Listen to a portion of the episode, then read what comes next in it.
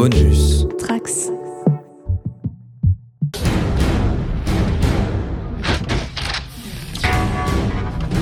We will kill them all. Salut, c'est Quentin et vous écoutez Le Coin Pop. Pour ce podcast, on va reprendre notre format habituel sur la carrière de réalisateur et réalisatrice pour vous parler de quelqu'un qui me fascine beaucoup depuis que je suis enfant, le réalisateur Michael Bay. Enfin, je dis euh, euh, reprendre notre format habituel, mais en fait, j'aimerais essayer avec, euh, avec ce podcast d'adopter une approche peut-être un peu différente, euh, parce que même si je connais très bien les films du, du, du réal, euh, je vous avoue que c'est quelqu'un que je connais peut-être un peu moins que les réalisateurs qu'on a traités dernièrement. Et vu qu'il y a quand même une quinzaine de films à traiter, ici l'idée sera plus de laisser parler mes invités. En gros, c'était juste euh, ce podcast un prétexte pour moi pour euh, laisser parler euh, notre invité spécial pendant 2-3 heures de, de, de Michael Bay. hein. El famoso spécialiste. Et donc du coup, vous l'aurez entendu, on a avec nous forcément Manu. Salut Manu. Salut. Merci encore de, de me laisser pour proposer ce, ce, ce podcast. Euh, après euh, t'avoir fait, euh, des- enfin t'avoir demandé de, de mater pas mal de, de films Halloween pas terribles, je voulais me- un peu me, me reprendre et, et te demander de voir des, des films un peu mieux cette fois. Ah ça va là, j'avais moins de trous sur cette film-là quand même. Et du coup, je pouvais, vous l'aurez compris, pas du tout vous enfin, je pouvais ne pas vous proposer de, de podcast Michael Bay sans inviter le, le spécialiste Robert Ospian. Salut Robert. Salut, salut. Je te remercie euh, encore une fois d'avoir accepté euh, notre invitation. Ça me fait vraiment très très plaisir de te, de te recevoir ici. Alors, Merci à vous pour l'invitation, justement. Est-ce, que tu veux un peu te, te présenter pour euh, parce que c'est la première fois, je crois, que tu es là sur le, le coin pop. Alors est-ce que tu veux te Ouais, présenter on a fait, rapidement on a fait des podcasts ensemble, mais ailleurs, ouais. Ouais, c'est vrai. Euh, donc moi, j'ai, en fait, je, je- mon métier, la, la manière dont je gagne ma vie, c'est en tant que scénariste, parce que depuis toujours, enfin depuis euh, l'enfance, j'ai toujours voulu faire du cinéma, et c'est comme ça que j'ai fait, euh, j'ai fait, j'ai fait des études dans le cinéma, puis j'ai commencé un peu à, à mettre euh, un pied dans le dans le dans le milieu en, en, en écrivant, et même si l'objectif c'est de réaliser, bah du coup c'est en tant que scénariste pour le moment que je gagne euh, que je gagne ma vie, mais parallèlement à ça. euh, dès mes premières euh, aventures sur, sur le net, ça a été euh, bah, découvrir des communautés de gens. Enfin, moi je suis, je suis entre guillemets euh, vieux. Donc quand je suis arrivé sur le net euh, à l'âge de 16 ans en 99, euh, euh, je, je... Il y avait pas grand monde. non, il n'y avait pas grand monde, mais il y avait déjà plus de monde qui était dans le, le- la, même passion euh, Mhm. que, que moi, que, bah, que que je pouvais retrouver dans mon entourage euh, au collège et, et- et au lycée. C'était vraiment, ça a vraiment été une ouverture vers un même genre de, de passionnés et tout. Et, euh, et du coup, c'est avec bah, des gens que j'avais rencontrés sur un forum qu'on a décidé de créer à l'époque euh, un site de cinéma qui s'appelle euh, Film de culte qui en ce moment est euh, du coup un peu en train de, de mourir de sa belle mort parce que euh, on est tous passés un peu à, à, à autre chose, mais qui a, qui a, qui a eu une, bo- une bonne, bonne, qui a eu a good run, quoi, tu vois, comme on dit, qui a, qui a, qui a, vécu euh, comme, il- comme il fallait, et qui a été bah, un peu aussi une manière euh, pendant la, euh, de, de, de, de trouver une plateforme formatrice pour euh, pour euh, l'écriture non plus bah, de de scénarios mais de, de textes critiques et de textes sur sur sur des films ou sur des réalisateurs. Et euh, et du coup bah comme ça après je me suis retrouvé à pouvoir écrire des papiers pour euh, euh, Rokirama notamment et jusqu'au jour où en fait euh, euh, après avoir développé de temps en temps euh, des avis euh, enfin déjà j'avais écrit un premier texte justement pour film de culte en 2007 à l'époque où personne ne de s'intéresser vraiment, de s'attarder vraiment de manière un peu euh, sérieuse et approfondie euh, euh, sur le cinéma de Michael Bay. J'avais écrit un premier euh, gros plan, un peu euh, portrait du, du cinéaste. Et euh, puis après, avec Twitter, j'avais décidé de faire un peu des, des euh, d'analyse un peu informels, euh, avec des avec des gifs, avec des extraits, tout ça.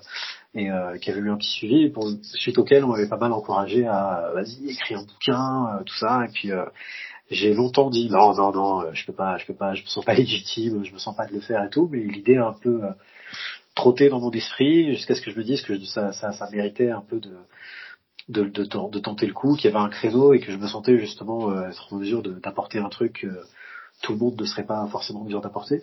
Il y, a- plein de cinéastes que j'adore mais tu vois il y a déjà beaucoup de bouquins sur Nolan il y a déjà beaucoup de bouquins sur Spielberg j'allais pas je pensais pas pouvoir proposer quelque chose de particulièrement original, alors que là, je me disais que il y, avait un truc à faire.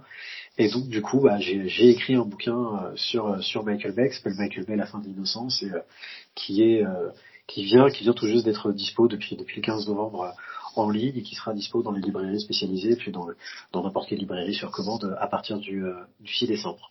Merci. Je pensais que tu allais juste rajouter un, un, tout petit truc sur ton, ton cours. Il y a un, un court métrage qui sort bientôt, je crois.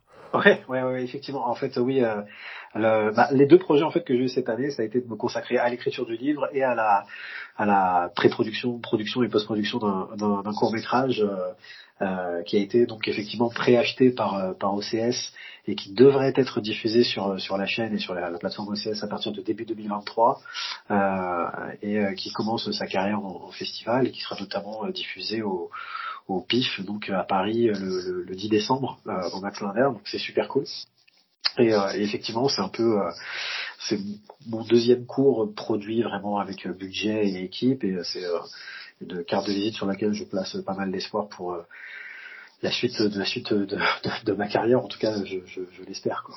Mais du coup, tu te fais racheter par Bolloré et par Transitivité. Désolé. Hein. Non mais je, je, c'est quoi Je vais, je vais, je vais rien dire au cas où ma carrière est en jeu.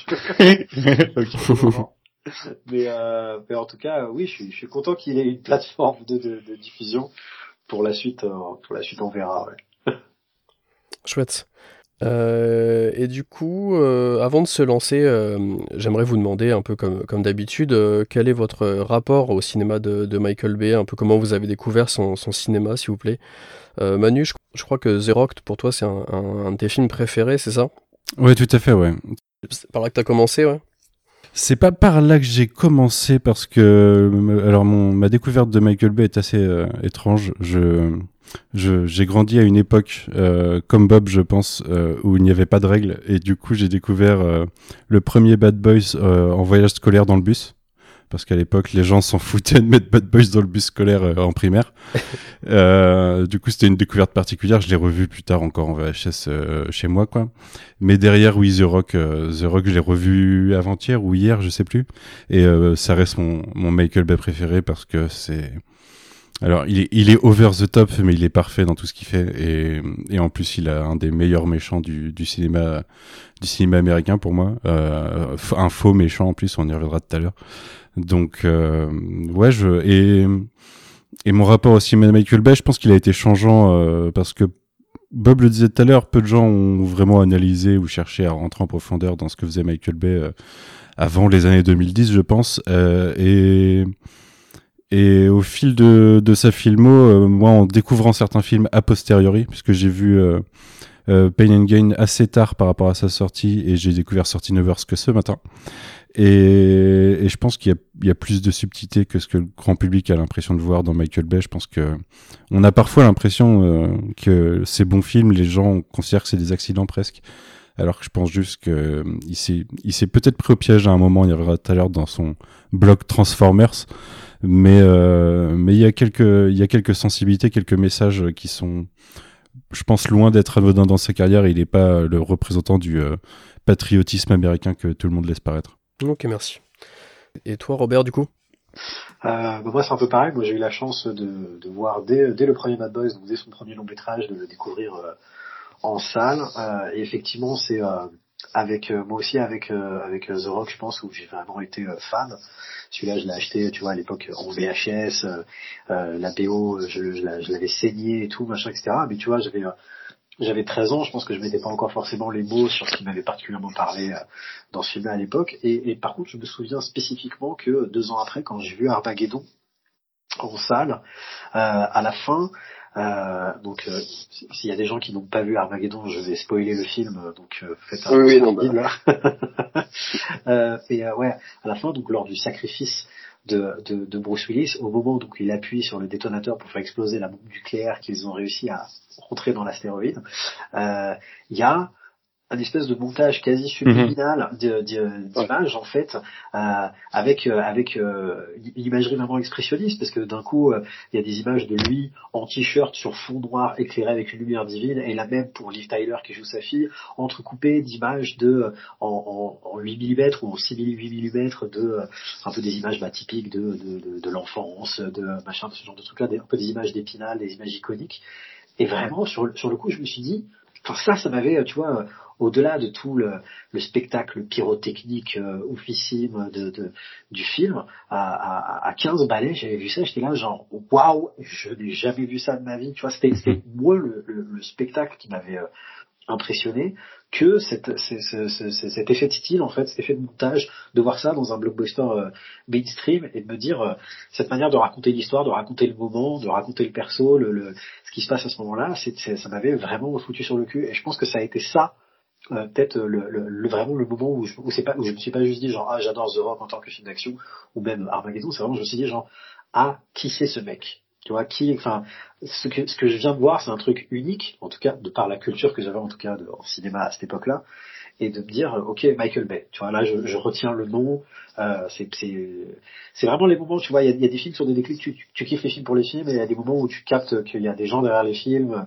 et euh, et, où, et donc tu te dis lui je vais le suivre en fait. Et à partir de là je l'ai suivi et je l'ai plus je l'ai plus je l'ai plus jamais lâché et, donc c'est un cinéaste que j'ai trouvé euh, fascinant. Et en fait quand, quand on quand on adore un cinéaste et qu'on s'intéresse à un cinéaste et, euh, et, je, et, je, vais dire les termes parce que je pense que maintenant c'est de plus en plus accepté et c'est un des trucs que je développe dans le dans le livre et que je développe depuis un moment quand on s'intéresse à un auteur parce que Michael Bay en est un euh, même ses films ratés et il y en a euh, demeurent demeurent intéressants demeurent demeurent demeurent fascinants. Donc euh, de, de Pearl Harbor jusqu'à Transformers The, The, Last Night, pour citer pour moi ces deux plus mauvais films. Euh, et, et, par chance dans le lot, il y en a eu entre les deux des, des, des meilleurs. Et même après, euh, j'ai toujours été voilà un client et, euh, et toujours admiratif de, de, de, son, de son œuvre, de son travail, euh, parce que je pense que c'est vraiment euh, comme, comme, comme le dit l'expression, tu vois, quelqu'un qui a été euh, souvent euh, imité, jamais égalé. Ça reste quelqu'un qui a un, style propre, un regard propre, et, euh, et pour reprendre euh, l'expression des, des, des, cahiers du cinéma, justement dans leur argumentaire autour de la politique des auteurs, c'est quelqu'un qui, qui, qui, qui, témoigne d'une vision du monde, en fait, au travers de ses films, et cette vision du monde aussi euh, entre guillemets caricaturale ou plutôt caricaturable euh, qu'elle qu'elle soit, va toujours euh, subjuguer quoi. Ouais ouais, ok merci. Et toi, vu que t'es beaucoup plus jeune que nous, t'es T'es arrivé comment dans le cinéma de B du coup? Euh, bah, Alors, je sais pas pourquoi, j'ai l'impression que j'en ai déjà parlé, pour une raison ou une autre, je sais plus pourquoi. Derrière le micro, une fois, on avait dû parler de. Enfin, peu importe, mais euh, je le précisais en intro, euh, c'est un réalisateur qui me fascine vraiment depuis que je suis enfant, parce que Armageddon, c'est le premier film que j'ai vu en salle.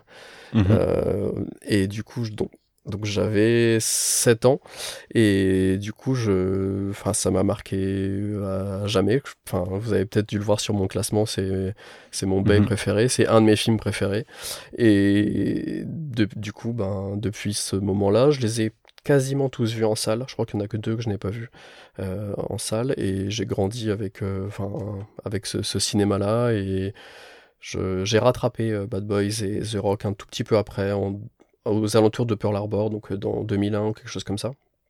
Et voilà, du coup, forcément, je pense que c'est une entrée en matière assez. Euh, enfin, j'avais pas du tout l'âge pour voir ça en salle, mais, mais mon père m'avait amené voir ça et voilà, énorme claque à l'époque et, et depuis j'adore ce que ce que ce qu'il fait. J'ai tout, j'ai tout, quasiment tout vu. Day One, c'est quelqu'un que j'aime vraiment vraiment beaucoup même euh, comme tu le précisais Robert euh, sur ce qu'il a fait de, moins bon euh, c'est quelqu'un qui me fascine vraiment en fait. Il n'y a pas, de toute façon, je pense que vous vous, rendez, vous, vous en rendez peut-être compte au fur et à mesure de nos, de nos podcasts, mais il n'y a pas énormément de, grands réalisateurs comme ça qui me, qui me fascinent sur toute leur carrière, si ce n'est peut-être lui et, et, Tarantino, mais je suis pas un très très grand fan de, de je sais pas. Cameron, Spielberg ou autre, mais par contre, euh, Bay, c'est vraiment quelqu'un qui me, qui me fascine, en fait, tout simplement. Mhm.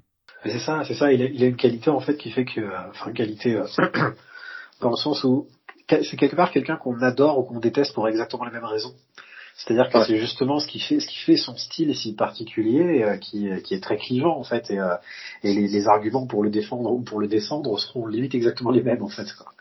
Donc il a, il travaille un truc quand quand on est aussi polarisant, on est on est on est forcément on est forcément intéressant en fait. Ouais, exactement. Euh, bah, du coup, on va pouvoir euh, s'attaquer au, premier film. Euh, comme d'habitude, l'idée ici sera euh, de revenir sur, sur chaque film du réalisateur euh, chronologiquement. Euh, et du coup, on reviendra vraiment que sur, sur les films qu'il a réalisés et non les films qu'il a produits ou les clips et publicités qu'il a réalisé. Mais euh, rapidement, avant de s'attaquer à son premier film de, de 1995, euh, est-ce qu'il y en a un de vous deux qui, qui se sentirait de faire un, un, rapide retour sur ce qui emmène euh, Michael Bay jusqu'à ce, ce, premier film? Donc, comme, comme tu l'as bah, là, tu l'as un peu évoqué, c'est quelqu'un, Michael Bay, qui vient euh, qui a fait ses premières armes dans le, dans le, dans le clip et la pub. Euh, ouais. et, et, et mais, mais, il a toujours voulu passer au cinéma. En fait, c'est-à-dire que même si ses tout premiers travaux, même quand il était en, en, en école en école d'art sont, enfin, son, l'un de ses films de, de fin d'études c'était une fausse pub pour pour Coca-Cola. Euh, donc il a toujours eu entre guillemets cette cette fibre là en lui je pense le fait de savoir comment euh, vendre au travers de, de, de, de l'icône euh, ces, ces, ces, histoires en fait. Euh, quand, quand, il, quand il parle de ses pubs, il dit qu'il a toujours eu en tête de, de vouloir euh, faire du cinéma et justement de faire euh, des pubs dans des tas de genres différents parce qu'il avait comme objectif de montrer qu'il voilà qu'il était euh, qu'il pouvait un peu toucher à tous les tous les genres et il a longtemps un peu cherché quel, quel serait son premier film. Il explique, il expliquait récemment en fait durant la promo d'ambulance qu'il a eu le script de Speed entre les mains et qu'il a tout fait pour le pour le faire mais qu'ils l'ont ils l'ont pas donné et qu'ils sont partis avec euh, Yann de Bont dont c'était également le, le, premier film mais qui avait un passif de de chez Fop euh, derrière lui. Et euh, et du coup en fait euh, il s'est retrouvé sur sur sur Bad Boys euh, parce que Jerry Bruckheimer et, et Don Simpson, qui, qui avait le, le, qui était vraiment à l'époque les premiers producteurs de films d'action avec un, le, le, le, vent en poupe, il l'avait repéré à l'époque où il avait fait un clip pour une des chansons de la BO de Jour de tonnerre de Tony Scott qu'ils avaient ouais. produit et, euh, et, donc en fait c'est un des réalisateurs auxquels ils ont pensé quand ils avaient le projet Bad Boys qui à la base était un projet purement de comédie euh, euh, et qui devait avoir euh, John Lovitz et, et, Dana Carvey qui sont des, des humoristes américains de, de, plus de la de, de la troupe du Saturday Night Live euh, et qui et qui du coup en fait quand lui il est arrivé il a un peu voulu, c'est ça qui est marrant en fait quand on, on y pense rétrospectivement, il a voulu rendre le film plus sérieux. alors qu'aujourd'hui on a tendance à voir que Michael Bay ramène de la comédie dans des films qui pourraient être uniquement sérieux. À l'époque, mmh. c'est lui qui a voulu rendre le film plus sérieux et qui a eu le nez creux en castant euh, euh, Will Smith et, et, Martin Lawrence, qui étaient également des acteurs de comédie, mais euh, qui voilà, qui ont apporté quelque chose d'un peu plus edgy, de, du fait que c'était des, des, des, acteurs afro-américains, du, du, fait que c'était une génération quand même plus plus plus plus jeune, et, et, surtout lui, il a apporté ce style. Pardon, je suis peut-être déjà directement rentré dans la catégorie critique de, de, de du, du, film, mais voilà, en fait, en gros, il s'est il s'est il s'est un peu retrouvé euh, sur le projet euh, comme ça, et euh, et, et, il a réussi. Enfin, lui, il explique que c'est un film, il aimait, il aimait pas le script, il estime qu'ils n'avaient pas assez d'argent, qu'ils ont improvisé beaucoup de choses pour pour l'humour notamment, et, euh, ouais. et, et on voit que c'est un film voilà qui est qui est dans la droite lignée un peu des des buddy movies des années 80, les euh, l'arme fatale, euh, tout, enfin toute cette génération là, et on sent qu'on est encore un peu dans cette dans cette veine là, mais dans la transition avec le film d'action des années 90 et et au-delà parce que Michael Bay ramène son style de un peu Tony Scott sous stéroïdes et euh, mm -hmm. où, où, tout ce qui est euh, ultra léché l'est encore plus, tout ce qui est ultra cuté l'est encore plus. Et, euh, ouais. et à l'époque, il avait même dû se battre avec avec avec son monteur qui lui disait mais tu peux pas couper aussi vite, tu peux faire tu peux pas faire des plans aussi courts. Et il disait si si j'essaie de créer un nouveau style, croyez-moi. Et aujourd'hui, il, il, le dit. Enfin, vous voyez, 20 ans après, tous les films sont montés comme Bad Boys, alors qu'à l'époque, voilà, il y avait un truc presque j'ose dire le terme, avant-garde dans le, dans, le, dans, le, dans, le, dans le montage en tout cas. Mais c'est marrant parce que, alors je, je l'ai pas revu pour le podcast, je l'ai pas vu depuis un moment le premier Bad Boys, mais je l'ai bien en tête quand même. Et c'est officiellement une comédie policière, mais je, pour moi, dans mon souvenir, c'est carrément plus le 2 qui est, qui est, qui est une comédie. Le premier, je, il est relativement sérieux quand même par rapport à, à ouais. ce vers quoi le devait quoi derrière. Bah, en fait, il y avait encore euh, cet héritage. Enfin, tu vois, les, les euh, Bruckheimer et, et, Simpson, ils avaient fait euh, le flic de Beverly Hills, mm -hmm. qui, qui ouais. est une comédie policière. On pourrait même s'en rappeler mm -hmm. plus comme une comédie, mais à l'époque, c'était des films qui étaient classés R aux États-Unis. Tu vois, donc il était interdit au moins de 17 ans non accompagné, donc ça jurait, donc c'était violent, euh, et euh, il y a encore de ça, euh, Bad Boys et, et, même The Rock après sont des films qui sont classés R, et, mhm. et c'est pour ça que je te dis quand il y a cet héritage de, du cinéma d'action des années 80 où justement tout n'était pas encore complètement polissé et pensé pour absolument toucher le plus large public et, les adolescents, euh, il reste il reste de ça. Quand, quand, il, quand lui il dit qu'il a voulu ramener quelque chose d'un peu plus euh, edgy et sérieux, je pense que c'est ça. Je pense qu'il a voulu rester un peu dans cette dans cette euh, optique-là et de proposer un truc qui, euh, derrière la comédie, bon, bah, ça reste des trucs avec des, vraies conséquences. Et après, c'est vrai que pour le 2, bon, on en reparlera après, je pense qu'on mhm. sera directement dans le chapitre. Mais ouais, là, il a, il a poussé les potards, mais je pense qu'il y avait d'autres facteurs qui, qui, ont, qui, ont, qui, ont, qui ont mené à ces, à ces décisions-là, en fait. Ouais. Les thunes aussi.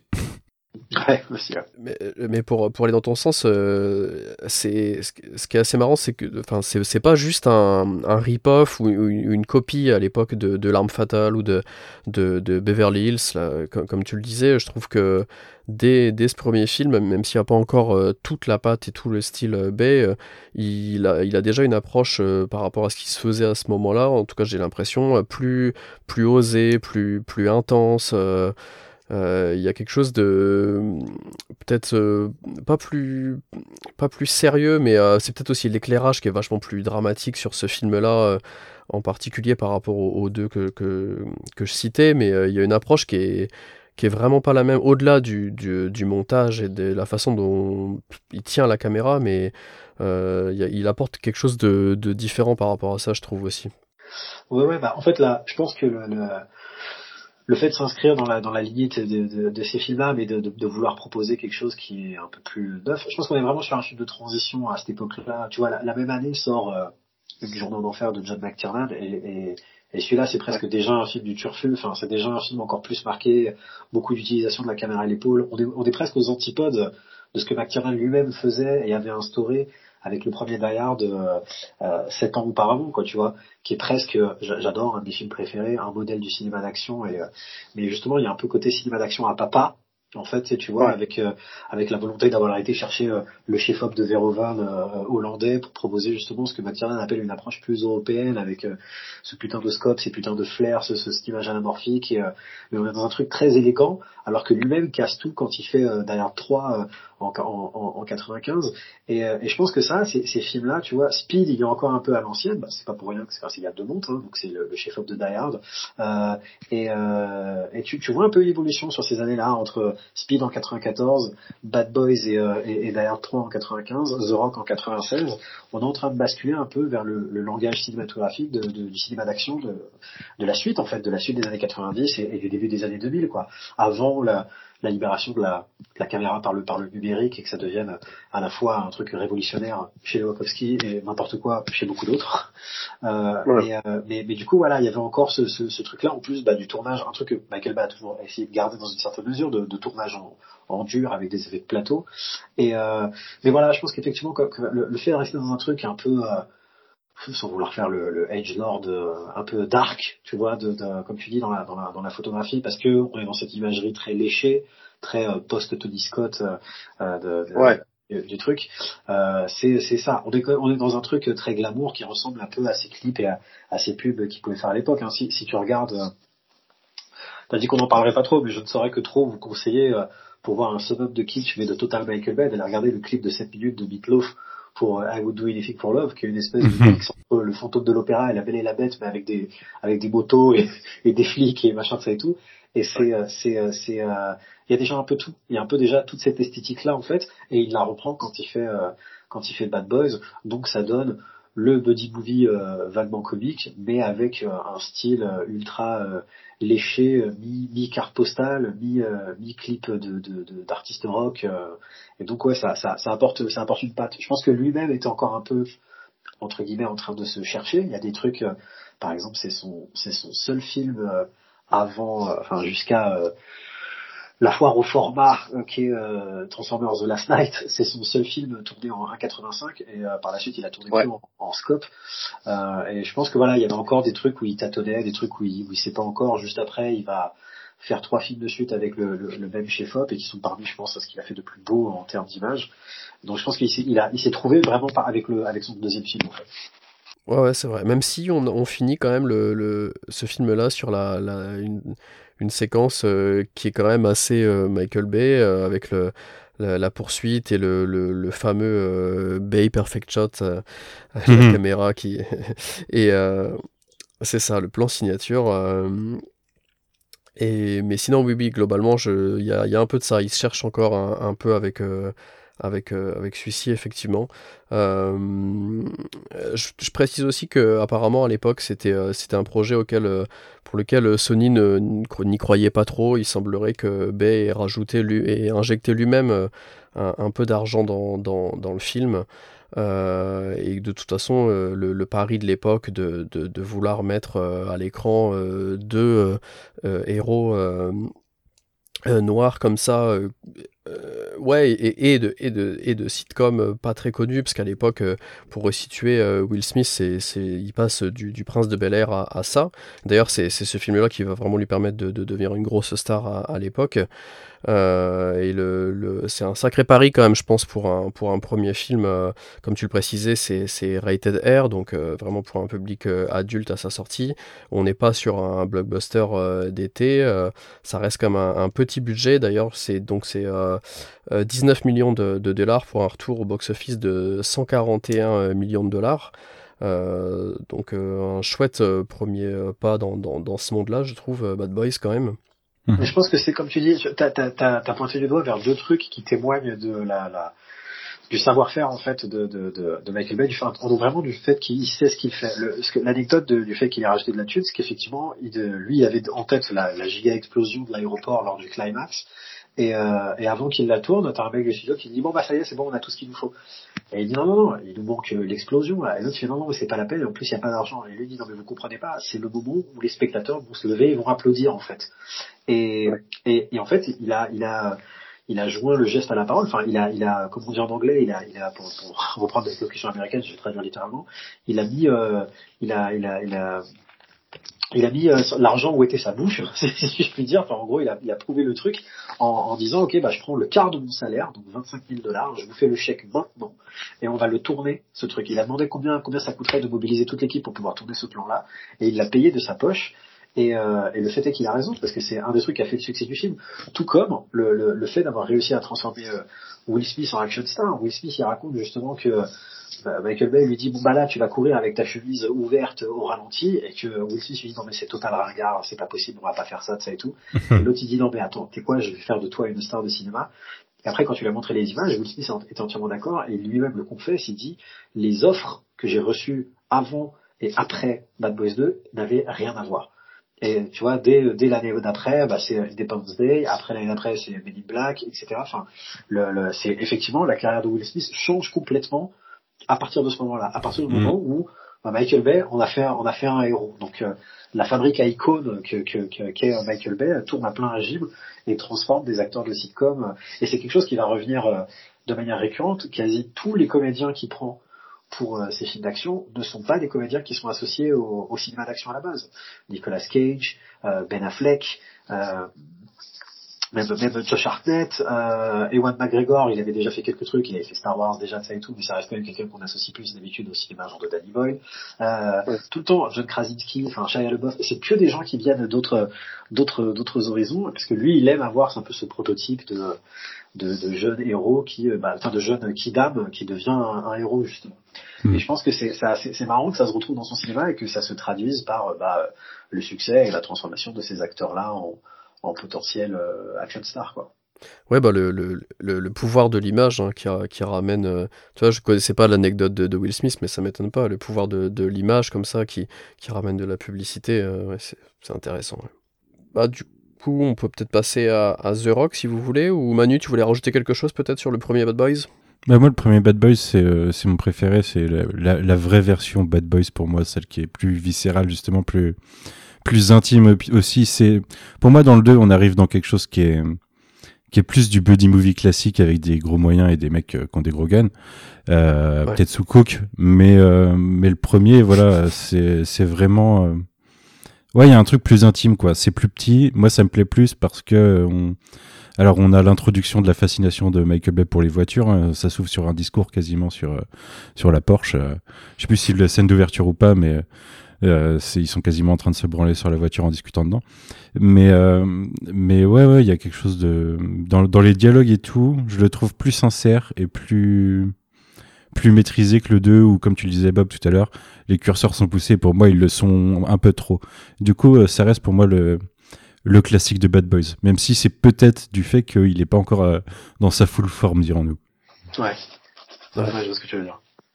Le, le, le, le meilleur des deux mondes, ce serait un film entre les deux, en fait, qui que- causerait un peu plus de choses, qui serait peut-être un peu plus énervé que le premier, mais Mhm. pas aussi euh, fou que le deuxième, quoi.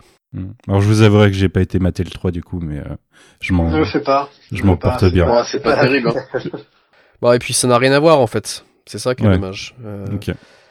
Non, justement, bah, pour, pour marquer la transition, j'aurais tendance à dire qu'un film qui serait entre les deux, c'est The Rock, justement. Ouais. ouais. voilà. Ouais, Ouais, exactement. ouais. C'est euh, c'est euh, parce qu'on retrouve un peu cette idée de, bah, de buddy movie, d'avoir un tandem de deux persos un peu euh, euh, que, que, que tout oppose, tout ça. Euh, on a un Michael Bay qui là est en pleine possession de ses moyens. Euh, je pense que là vraiment, ça peut paraître triste à dire, hein, mais il y a, y a presque c'est son. Moi je suis aussi, je suis d'accord avec Manu, c'est pour moi c'est son c'est son meilleur film.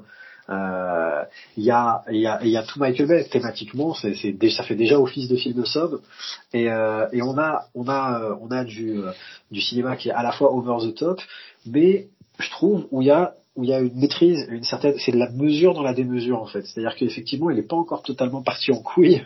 Euh, il n'est pas encore totalement, que ce soit dans le dans le drama ou dans le dans le dans le dans, dans, dans l'emphase euh, ou évidemment dans l'humour et dans l'action, on déborde pas encore. C'est un film qui fait pas 2h30. C'est pas un film euh, voilà où t'as des scènes de de- d'acteurs en impro euh, euh, pendant pendant pendant mille ans, tu vois. Enfin, c'est pas boursouflé. C'est une horlogerie. C'est une horlogerie Ouais. opératique où vraiment tout est chronométré, tout tombe parfaitement à sa place. Et quand il y a de l'emphase, c'est vraiment parfaitement, enfin, tu sais, c'est, c'est, c'est, ça, ça déborde pas en fait. C'est pile là où il faut, quand il faut. Mhm. Et, euh, et du coup, je pense que c'est ça. Je pense que c'est, c'est, euh, c'est le film. où, Voilà, il a, il a, il a atteint un peu le pinacle. De, il, a, il, a, il a perfectionné son art. S'il se cherchait encore un peu sur Bad Boys, sur The Rock, il s'est totalement trouvé. Et il a livré un, un chef-d'œuvre, quoi. D'ailleurs, ce que je trouve impressionnant sur le film, c'est sa maîtrise des acteurs.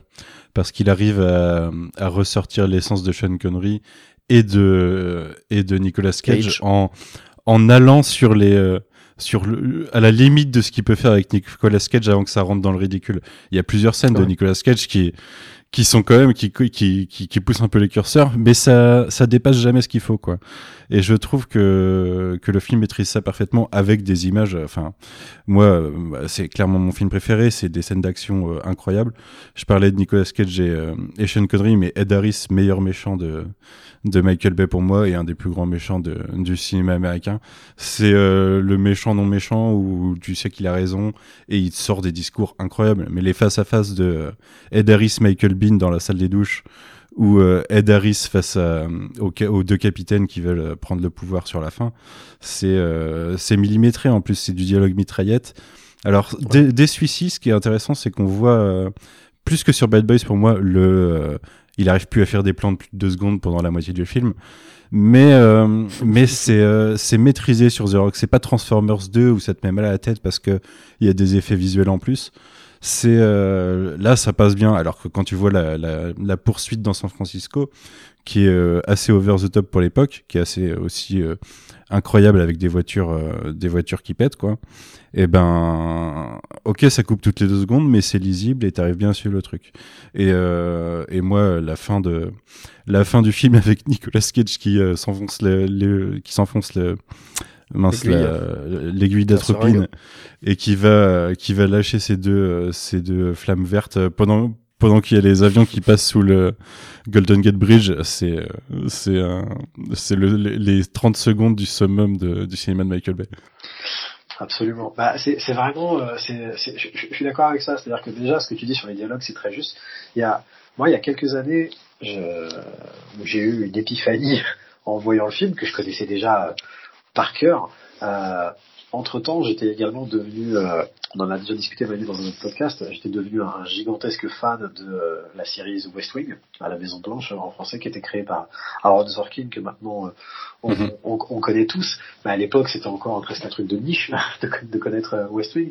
Et, euh, et, je- et je me rappelle, je crois que j'avais lu, tu vois, qu'il avait fait des réécritures sur le film, mais j'avais jamais tilté. Et c'est un jour, en le rematant, je pense après avoir rematé une énième fois West Wing, où j'ai percuté à quel point tous les dialogues des personnages de- Mhm. du gouvernement et de, de l'armée puaient le Sorkin en fait et tu pouvais clairement. revoir toute toute la, Ouais, ouais. la rythmique, la musicalité qu'il y a dans les dialogues de Sorkin, euh, l'utilisation des, des, des- de, de, de, de, de rimes et d'allitération. Enfin vraiment, je retrouvais tout son style que désormais je, je connaissais par cœur. J'étais là, genre putain, mais bon sang, mais c'est bien sûr, mais ça, ça, ça se voit que c'est lui, ça se voit que c'est lui qui a écrit cette scène, ça se voit que c'est lui qui a écrit cette scène.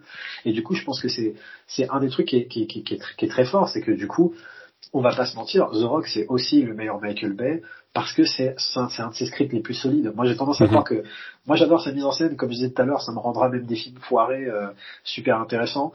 Et, et on vient voir un film de Michael Bay pour Michael Bay et pas nécessairement. Enfin, je, je vais jamais te dire euh, moi quand je rentre dans la salle j'enlève mon cerveau, c'est pas ça que je veux dire, mais on vient on vient plus le voir pour le pour le, le, le visuel que pour le, le, le, scénario à proprement parler. Mais, mais ses meilleurs films, je pense, sont aussi ceux qui bénéficient de scénarios euh, les, les plus euh, les plus euh, carrés. Et, euh, et c'est entièrement le cas pour pour que ce soit purement dans la dramaturgie ou donc comme on dit dans les dialogues. Mine de rien le fait de d'aller chercher un Aaron Sorkin pour réécrire les les répliques de ces personnages là font que bah effectivement l'antagoniste paraît beaucoup plus noble. On n'est pas face à un méchant de film d'action de buddy movie des années 80 complètement euh, classique euh, ou euh, ou euh, juste enfin voilà. On n'est pas juste face à un méchant de cinéma. On est face à un vrai mec érudit et, et d'un coup ça ça ça ça hisse le film au- au-delà du, du, tout venant. Et, et, et en fait le fait d'avoir cette improbable alliance entre l'écriture très donc intelligente brillante de, de, de Sorkin et la mise en scène over the top mais maîtrisée euh, de, de, de Michael Bay à l'époque accouche d'un résultat qui justement ressemble à ressemble à rien d'autre. Ça ça ressemble pas à, à du Top Gun pour citer un autre euh, une autre production de Bruckheimer euh, Simpson euh, qui se passe dans un milieu euh, euh, militaire et tout. On est, on est vraiment face à autre chose. Et effectivement c'est c'est Sean Connery qui fait pas encore n'importe quoi c'est Nicolas Cage qui n'est pas encore devenu une caricature. Et c'est voilà c'est c'est c'est vraiment le, le, le summum de ce que pouvait être le, le cinéma d'action dans les années dans les années 90 avec effectivement ce tournant vers euh, quelque chose de plus euh, euh, frénétique avec cette course poursuite effectivement surdécoupée avec beaucoup de, plans à l'épaule etc enfin c'est ouais on a on a touché à quelque chose et qui en plus euh, permet aussi à Michael Bay de, de commencer à vraiment travailler les, les thèmes qui, qui, qui, qui lui tiennent à cœur, la notion de, de sacrifice. Le- la séquence que tu cites, Manu, euh, elle est, elle est non seulement elle est extraordinaire euh, purement d'un point de vue euh, formel et narratif à ce moment-là, mais c'est aussi le Mhm. point d'orgue un peu de, de tout le, le film et du cinéma de Michael Bay, c'est cette idée que bah, dans un, un véritable chemin de croix, hein, littéralement il le filme, il se- il s'enfonce la, la seringue d'atropine euh, dans le dans le bide qu'il voulait pas faire au début au début du film, euh, telle la lance du destin euh, dans le dans le flanc du Christ. Littéralement à ce moment-là, il s'allonge les bras en croix sur le sol et la caméra qui est en, plongée divine sur lui euh, s'élève pour le filmer vraiment dans la position du, du Christ, qu'il va d'ailleurs même reprendre après quand il va porter ses fumigènes pour aller euh, avertir l'armée, qui va de toute manière le sacrifier parce qu'ils n'auront pas vu le signal à temps. Il tombe dans l'eau, il ressuscite de l'eau euh, euh, grâce à grâce à Sean Connery. Et l'imagerie christique, c'est quelque chose qui revient fréquemment dans les films de, Michael Bay, cette idée d'un personnage qui se sacrifie, cette idée même de, la crucifixion d'un personnage les, bras en croix, c'est une image récurrente de son, cinéma. Et je pense que là, vraiment, il lui donnait ses lettres de noblesse en parlant de ça, en parlant de la figure du soldat sacrifié, qui est une des autres thématiques inévitables qui revient, parce qu'elle est associée justement à celle du sacrifice. Euh, Mhm. avec euh, le personnage de, donc de, de- du, du général Hubble, je- joué par Ed Harris. Manu a raison, si c'est un des meilleurs méchants, euh, un, un- des méchants les plus mémorables, c'est parce que bah, pour suivre l'adage euh, cher à Hitchcock, plus le méchant est réussi, plus le film est réussi. Et Mhm. effectivement, c'est un de ces méchants où on comprend totalement euh, pourquoi il fait ça, on est, on est en empathie avec lui, euh, et, euh, et je, et je pense que Michael Bay s'y identifie à, à, à, à 100%. Il est vraiment à, à fond avec, avec Harris, Euh, on le voit quand il utilise à, il met en scène Harris un peu comme un, comme un, comme lui-même en fait, comme un metteur en scène. Régulièrement, c'est quelqu'un qui prend la caméra, qui se filme, etc. Il est en totale empathie avec lui, et parce que voilà, c'est c'est celui qui exprime le propos de, de, de, de, Michael Bay, la manière dont il voit ce, ce, ce gouvernement qui, qui sacrifie ses, ses, ses soldats. et, et c'est un des trucs qui anime le plus le Michael Bay. Et à côté, ah, vas-y, pardon. Ouais. Ouais, là, t'abordes un truc hyper important pour moi, c'est qu'on voit dès ce film-là, tu disais que c'était un film somme, c'est même au-delà de, c'est au-delà de la critique du gouvernement qui sacrifie ce soldat. C'est souvent les héros de Michael Bay, c'est des, mecs lambda qui ont été placés dans une situation des héros et euh, et en général les euh, les dirigeants, les gouvernants sont euh, abandonnent justement ouais abandonnent leur leurs hommes. Et ouais, ouais, c'est là que le discours grand public, je vais dire, qui veut que Michael Bay soit ultra patriotique, de, dégouline d'une image d'une Amérique patriotique. Pour moi, il va complètement à l'encontre de ça. En fait, il critique totalement. il est, il est dans ce que ressentent les, les gens ordinaires, mais il est, il dénonce justement l'abandon du gouvernement et le fait que les dirigeants n'y arrivent jamais. Ambulance, c'est un soldat qui a été abandonné. Euh, 13 Hours, c'est des soldats, la CIA et tout, tout, tout, le monde en Libye qui a été abandonné. Euh, même Six Underground, c'est euh, c'est euh, le constat, c'est euh, l'administration, elle est incapable de rien. On va prendre les choses en main, quoi.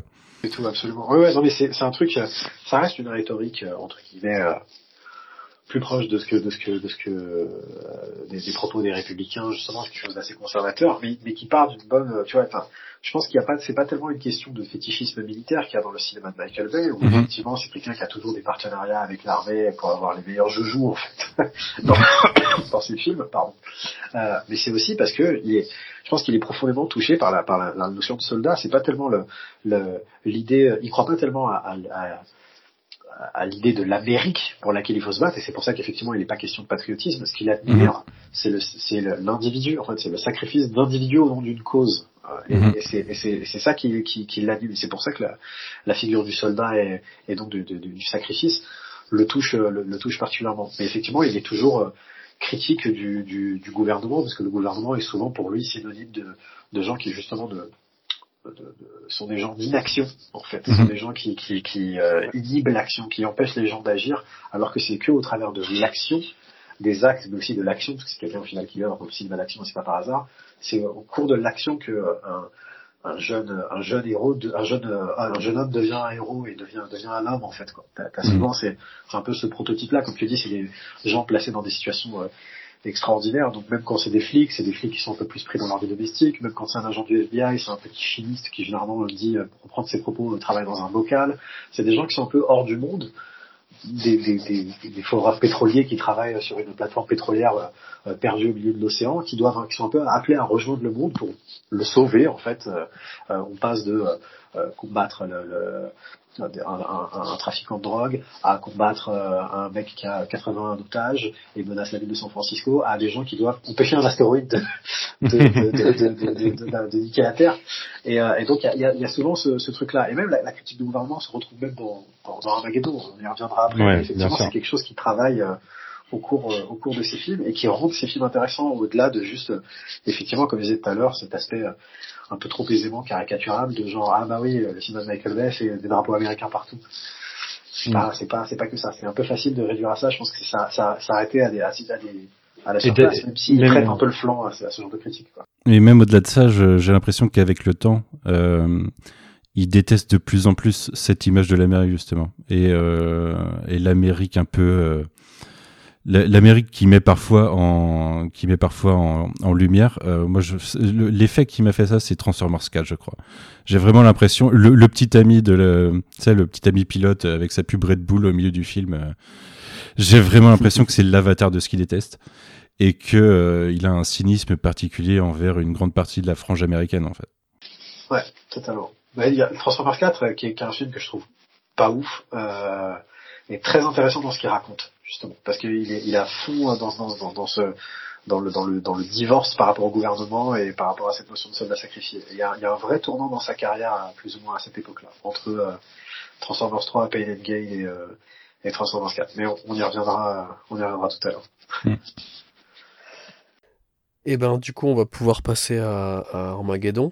Donc euh, en 98, euh, après donc euh, deux premiers films qui l'ont fait entrer dans la cour des grands avec de- des castings de, plus en plus gros, des budgets de plus en plus gros. C'était quand même deux films rated R, donc pour adultes seulement en salle aux États-Unis. Et là avec Armageddon en 98, c'est c'est Bay qui va vraiment faire son blockbuster de l'été. Avec un casting encore plus gros, avec encore plus d'argent. Donc là, on a euh, Bruce Willis, Ben Affleck, Liv Tyler, Will Patton, Steve Buscemi et, beaucoup d'autres. Euh, avec donc euh, son, film, son film catastrophe à ce moment-là. Et enfin, c'est c'est Michael Bay qui va pousser encore plus, euh, je trouve, les, les, manettes de- des deux précédents, avec chaque personnage qui est vraiment euh, bigger than life. euh, euh, Il y, a, y a vraiment là ce des, des, des voix off, un milliard d'explosions dès, dès les premières minutes. Euh, tout, tout, tout, tout est, tout est poussé euh, encore plus que, que sur les, les, les deux précédents, tout le côté encore plus épique. euh, mais pour moi, ça marche peut-être encore, encore mieux que, que, que les deux précédents, même si je, je, je vois bien que, que The Rock est concrètement un meilleur film, mais, mais je garde personnellement Armageddon encore plus, plus haut dans, dans mon cœur parce que. Bah après, c'est normal, euh, t'as un, avis partiellement enfin, su- subjectif de, ton, ton, de tes souvenirs, quoi, aussi.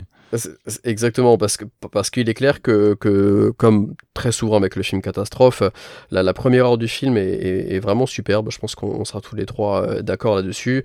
Par contre, malheureusement, dès qu'on arrive dans l'espace, c'est Bay qui, qui essaie autre chose euh, et c'est moins réussi quand même. Soyons soyons euh, honnêtes là-dessus. Euh, c'est beaucoup bien, plus moi. sombre.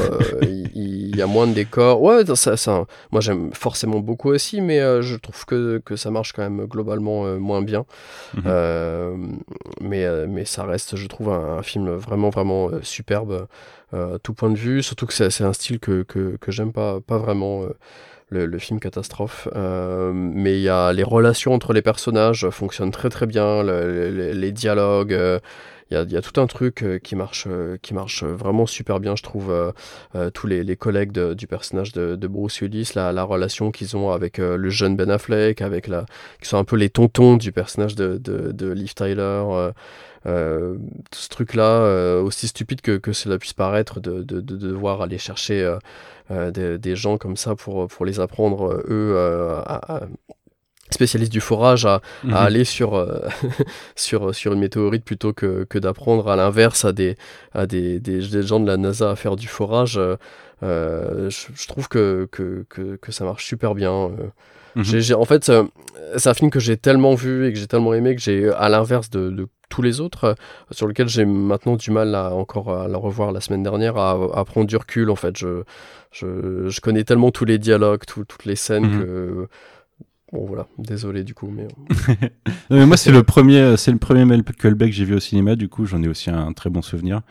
Euh, j'ai eu une relation particulière avec parce que pendant longtemps, j'ai eu honte d'aimer ce film parce que la critique voulait que ce soit mauvais. La critique sérieuse voulait que ce soit mauvais. Je me souviens qu'à l'époque, il a eu des radis, je crois. Euh, Bruce Willis a dû avoir des radis pour son rôle, des trucs comme ça, quoi. Mais, euh, mais non, ça reste. euh, Alors c'est marrant, tu dis, euh, t'aimes pas trop les films catastrophes, mais qui a fait mieux en fait Qui a ouais, fait c'est mieux euh, Je veux dire, Roland Emmerich, il a fait toute une carrière à essayer, mais il a jamais réussi. Et, euh, et c'est c'est- quand on parle film catastrophe, euh, on pense à Armageddon forcément parce que c'est la grandiloquence, c'est euh, liberté, indépendance, putain. Et c'est des discours avec de la musique en fond et, et des émotions euh, quand il y a des gens qui se sacrifient. Non, c'est cool quoi. C'est cool avec un casting incroyable. Là, on a beaucoup de monde. Euh, c'est un gros casting avec euh, des, des, gros acteurs ou des même des moyens acteurs, mais des, des gueules qui restent quoi, qu'on connaît tous de base et qu'on reconnaît dès qu'on les voit ailleurs. Euh, tu vois, on parlait de Will Patton il y a pas longtemps dans, dans Halloween. Bah moi, Will Patton, c'est c'est Armageddon, tu vois à la base. Et, euh, et non, non, euh, c'est euh, alors oui, il est over the top, mais euh, c'est peut-être le film de Michael Bay que j'ai le plus vu. J'ai peut-être plus vu que Rock parce que Rock, j'avais pas la VHS. Je l'ai rechopé en DVD plus tard. Mais la VHS de Armageddon avec le clip d'Aerosmith à la fin, euh, elle a tourné en boucle pendant un moment hein, sur mon magnétoscope. Et euh, non, non. euh, alors oui, en plus, je suis conscient de tout, euh, toutes les critiques qu'on peut avoir. Euh, Le, le, le célèbre euh, commentaire de Ben Affleck euh, bourré qui raconte euh, à quel point c'est débile qu'en effet on envoie des des fourreurs sur la lune plutôt que de former des astronautes. Mais mais et alors? La plupart des films tiennent sur des conneries quoi. Ouais, ouais. c'est pas je veux dire Rock se tient sur le fait qu'il y a un mec qui s'est évadé de l'Alcatraz et qu'ils font rentrer il y a des incohérences dans la rentrée. Enfin c'est pas je, je sais pas si vous êtes posé la question de pourquoi il passe par le truc, il est passé par le truc des flammes euh, pour sortir alors qu'il y avait la porte justement. Mais... Mon film préféré c'est Jurassic Park et comment il sort le T-Rex alors qu'il est en bas à un moment, il est où Enfin, pourquoi il y a un trou alors que il est inexplicable, mais on s'en fout quoi. et du coup, euh, des frères dans l'espace, c'est marrant, ça permet d'avoir un mec qui pète un plomb sur une bombe atomique, c'est cool. Non, mais c'est ça. C'est un film où lui-même assume que. Enfin, en fait, je pense que Armageddon, pour beaucoup de gens, ça a été le film. Euh, c'est le, film, ça passe sous un casse. Si tu kiffes, tu vas kiffer Michael Bay. Si tu kiffes, enfin, si t'accroches pas, d'un coup, t'es là, genre, ok, Michael Bay, c'est ça, et tu l'as catalogué parce que c'est effectivement le film où il va, où il, où il- cette fois, il adhère à fond à, à, à de la, à de la movie logic. En fait, cette fameuse movie logic que Ben Affleck donc passe le commentaire audio à, à railler et tout machin, entre guillemets, a, a, a, a- a raison, mais, mais dans le film, le, le film l'assume totalement. Quand, Michael Bay en parle, euh, il en parle comme d'une comédie. Il en parle d'une, comme d'une comédie avec des, des Monsieur Tout le Monde qui vont, euh, Mhm. qui vont, qui vont, qui vont sauver le monde et tout. Et il dit que c'était un peu une manière de se foutre de la gueule du système. Ça reste, comme tu dis, des gens après qui vont se retrouver sur l'astéroïde à chevaucher une, une bombe nucléaire. Donc même dans la deuxième partie du film, qui est plus euh, sérieuse, on reste dans, ce, dans cette espèce de contraste un peu dans, dans, dans la situation. Et effectivement, toute la première heure, qui souvent pour les films catastrophes, effectivement la meilleure parce que t'as un, crescendo, tout ça et tout, c'est de la comédie. On est, on est vraiment dans de la, dans de la, dans, de la comédie pre- presque tout le long. Et, euh, et c'est Michael Bay qui s'amuse de son, de son, de son postulat et qui effectivement fait un film, film, un film de cinéma, un film où effectivement les choses n'ont pas forcément grand sens, pas de réalisme, un film où il y a du bruit, il y a du feu dans l'espace, euh, c'est alors que c'est impossible. C'est, enfin, il, il, il, s'en amuse et il il l'assume euh, euh, totalement. Et effectivement, en plus, c'était aussi son premier film euh, euh, très calibré, je pense, très calibré pour l'été, très calibré en tant que blockbuster. Tu parlais des personnages, euh, euh, de la grande galerie de personnages et de comédiens et tout, qui sont tous un peu euh, truculents et attachants, machin de ça et tout. Tu sens que c'est un scénario, il y a 25 personnes qui sont passées dessus, avec un qui met des blagues, un qui retouche les persos, un qui met cela, etc.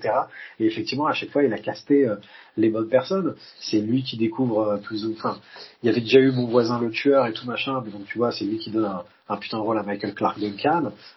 C'est lui qui va chercher à l'époque Owen Wilson est absolument pas connu pour lui donner un petit rôle un peu de, de, de sidekick comique dans, dans, le film. William Fichtner, trop stylé aussi. Ouais, Ben Affleck c'est quelqu'un qui vient du euh, du, euh, du cinéma indépendant, des films de Kevin Smith et tout. Enfin, le fait qu'il ait, qu'il ait, qu'il ait casté ces personnes, qu'il ait cru en ces personnes, ra- rajoute beau- beaucoup au film. Je, je pense que c'est vraiment son film le plus euh, euh. En fait, moi, ça me fait beaucoup penser à des films comme Abyss et Aliens. En fait, dans un peu la l'équipe de personnages. Abyss, c'est déjà une histoire de foreur pétrolier qui se retrouve dans une situation euh, euh, extraordinaire. Euh, la, la, la, team de soldats euh, euh, d'Abyss, enfin, la, la, team de personnages d'Abyss où tu as à la fois Bill Paxton en mec un peu comique, Michael Bean en, en, en, en leader, Sigourney Weaver, le mec de la compagnie. Enfin, il y a, on, est, on est vraiment dans un truc où euh, tous les archétypes sont va- vachement bien campés et tu t'attaches à tous en quelques secondes. Et effectivement, on a ce truc-là et tout. Donc c'est un film très très fun. Et à côté, ce que je trouve marrant, c'est que bien que le film témoigne de cette euh, de cette dichotomie en fait qui peut qui, euh, qui enfin justement le film témoigne d'une dichotomie entre une espèce de, de pas de cynisme mais de distance de conscience en fait qu'on est dans un film film tu vois et où effectivement ça n'a pas grand sens mais amusons-nous de ce, de ce postulat. Et à côté je pense qu'il est full premier degré quand il fait la scène euh, de, de- du speech du président où c'est un putain de montage alterné entre euh, le speech, les astronautes qui vont jusque dans la navette et euh, le- la planète entière qui écoute avec des images sorties de pub pour assurance et tout machin. euh, C'est le même mec, président que dans Rock en plus, non? C'est le même président que dans rock, donc il faisait des Ouais. univers partagés avant le MCU, fuck you quoi. euh, non, et, et, et, tu vois, enfin avec avec ces images de genre mec qui écoute son petit transistor avec le Mont Saint-Michel en fond à l'aube et les moutons qui passent derrière, euh, les autres dans la deux chevaux, un gamin tout seul sur le toit d'un taxi dans un New York vide, ce qui n'a aucun sens. Euh, mais parce que l'image impacte, c'est comme le truc de Rock, c'est-à-dire que sur le coup, tu ne te poses pas la question de pourquoi est-ce qu'il rentre pas par la, enfin pourquoi il est pas sorti par la porte à l'époque où il s'est évadé, parce que il y a que le moment qui compte. Il y a que le moment, il y a que l'iconisme du moment qui compte. C'est même pas monté comme une scène de suspense dans The Rock, c'est vraiment monté comme une espèce de truc expressionniste euh, sensoriel, en fait. Euh, et là, c'est un peu le même truc. Il est dans l'emphase, il est dans un truc. Et en plus de tout ce que je viens de dire, de tout ce que tu en parlais, tu as aussi la conclusion de micro-arc narratif qu'il y a dans le film, avec notamment ce truc du personnage de Will Patton que tu as vu juste un peu avant, quand il y a la séquence des adieux où chacun passe sa dernière nuit euh, avant d'aller dans la navette. Lui, il va voir, tu l'as jamais vu avant, hein, lui, il va voir une meuf, tu captes que c'est son ex-femme, il y a un gamin qui sort sur le perron, tu captes que la mère lui a jamais dit que ce mec-là c'était son père, elle lui dit c'est un représentant, il repart, et donc dans la scène du speech. Il y a représentant dans la télé. Le gamin qui dit, il y a le représentant à la télé, maman qui lâche le téléphone, qui vient le voir, qui prend son fils dans ses bras et qui chuchote, c'est pas un représentant, c'est ton père. Et moi, je chiale, je chiale à ce moment-là.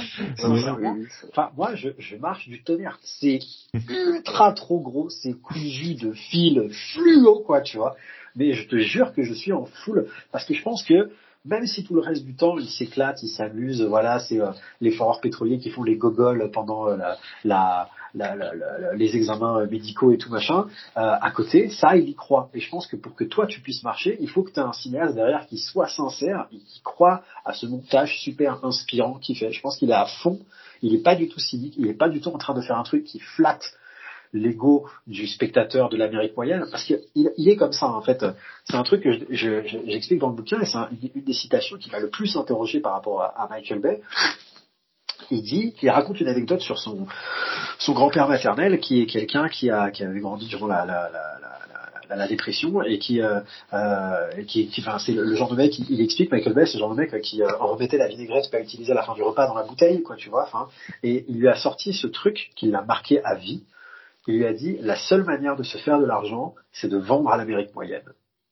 Et quand il dit ça, je me suis dit, ça m'a vrillé, je me suis dit, mais est-ce que ça veut dire quoi? Ça veut dire que Michael Bay, en fait, c'est genre une espèce de gigantesque mercenaire complètement cynique qui ne croit absolument pas à ce qu'il fait et qui fait juste des films pour parler à cette Amérique moyenne, à cette Amérique républicaine, Rust Belt, euh, euh, tu vois, euh, chrétienne, etc. C'est tout, parce que Michael Bay, c'est quand même un mec qui a un enfant adopté dans une famille juive démocrate et qui fait des films avec une imagerie christique, une rhétorique républicaine, donc ça a de quoi interroger. Et en fait, je pense que non, des, un des trucs qui m'a motivé à écrire le livre, c'était vraiment de réussir à résoudre cette énigme, à me dire en quoi est-ce que Michael Bay croit vraiment dans, dans, dans ces films qui sont souvent partagés entre un second degré certain et, euh, et, des, des, moments comme le speech du président où on est en total en phase euh, avec le truc, le, à quel moment est-ce qu'il est sincère en fait? Et, je pense qu'il est full sincère. Il est sincère à la fois dans la comédie parce que ça raconte quelque chose et il est sincère à la fois dans ce truc du, du speech du président et ce montage emphatique, image d'épinal, etc. Parce que ça raconte quelque chose qui lui tient à cœur, auquel il croit.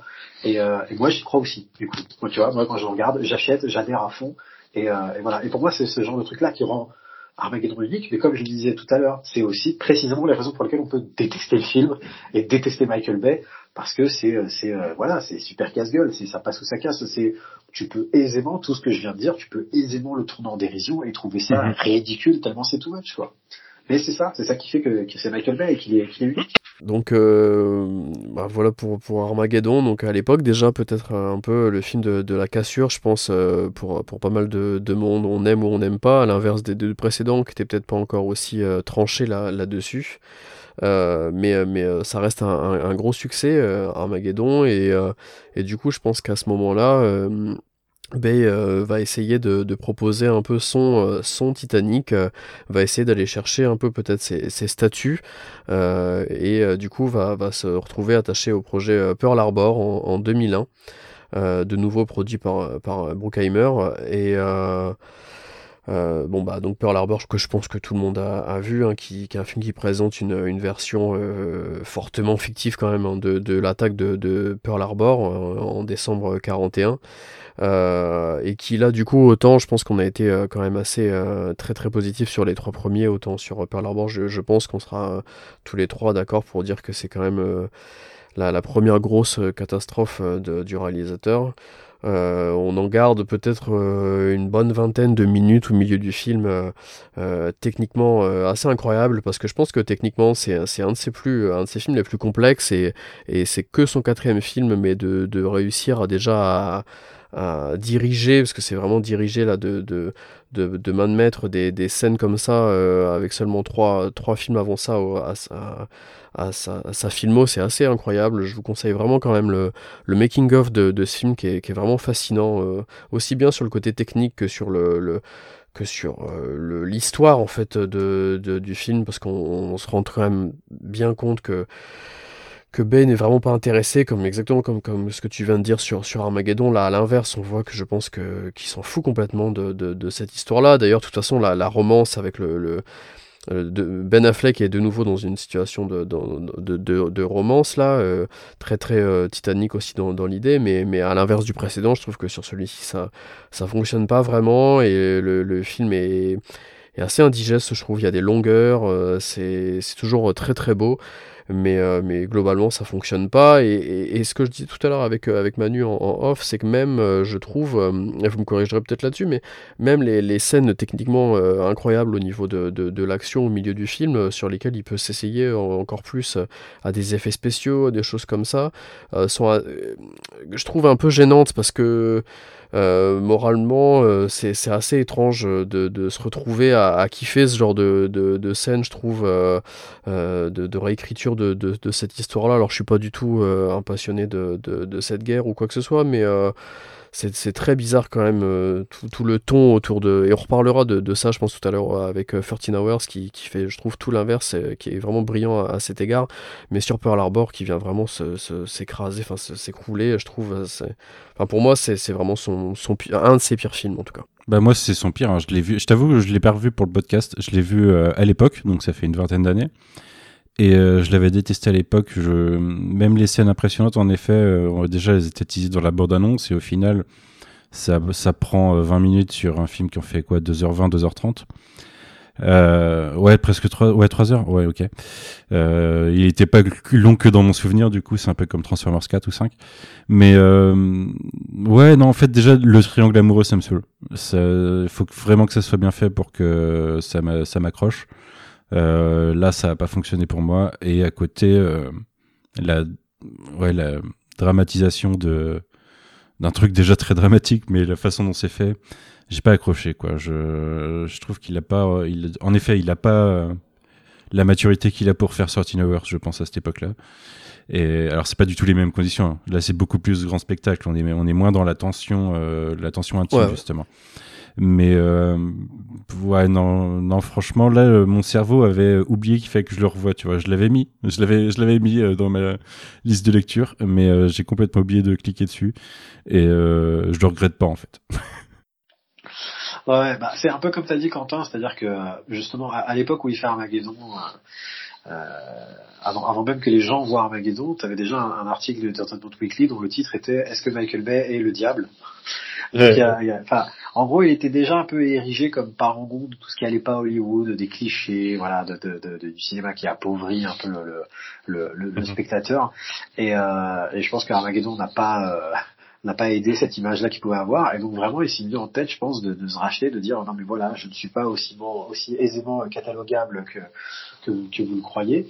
Et c'est un projet qui lui tenait vraiment à cœur. Hein. C'est un projet qu'il a développé quasiment de, de, de zéro, hein. un peu un peu comme Armageddon. Armageddon sans, sans le recyclage. Je pense qu'il y a il y a eu plusieurs projets qui tournaient comme ça. Je crois que même Cameron avait un projet euh, euh un peu un peu similaire à une époque justement.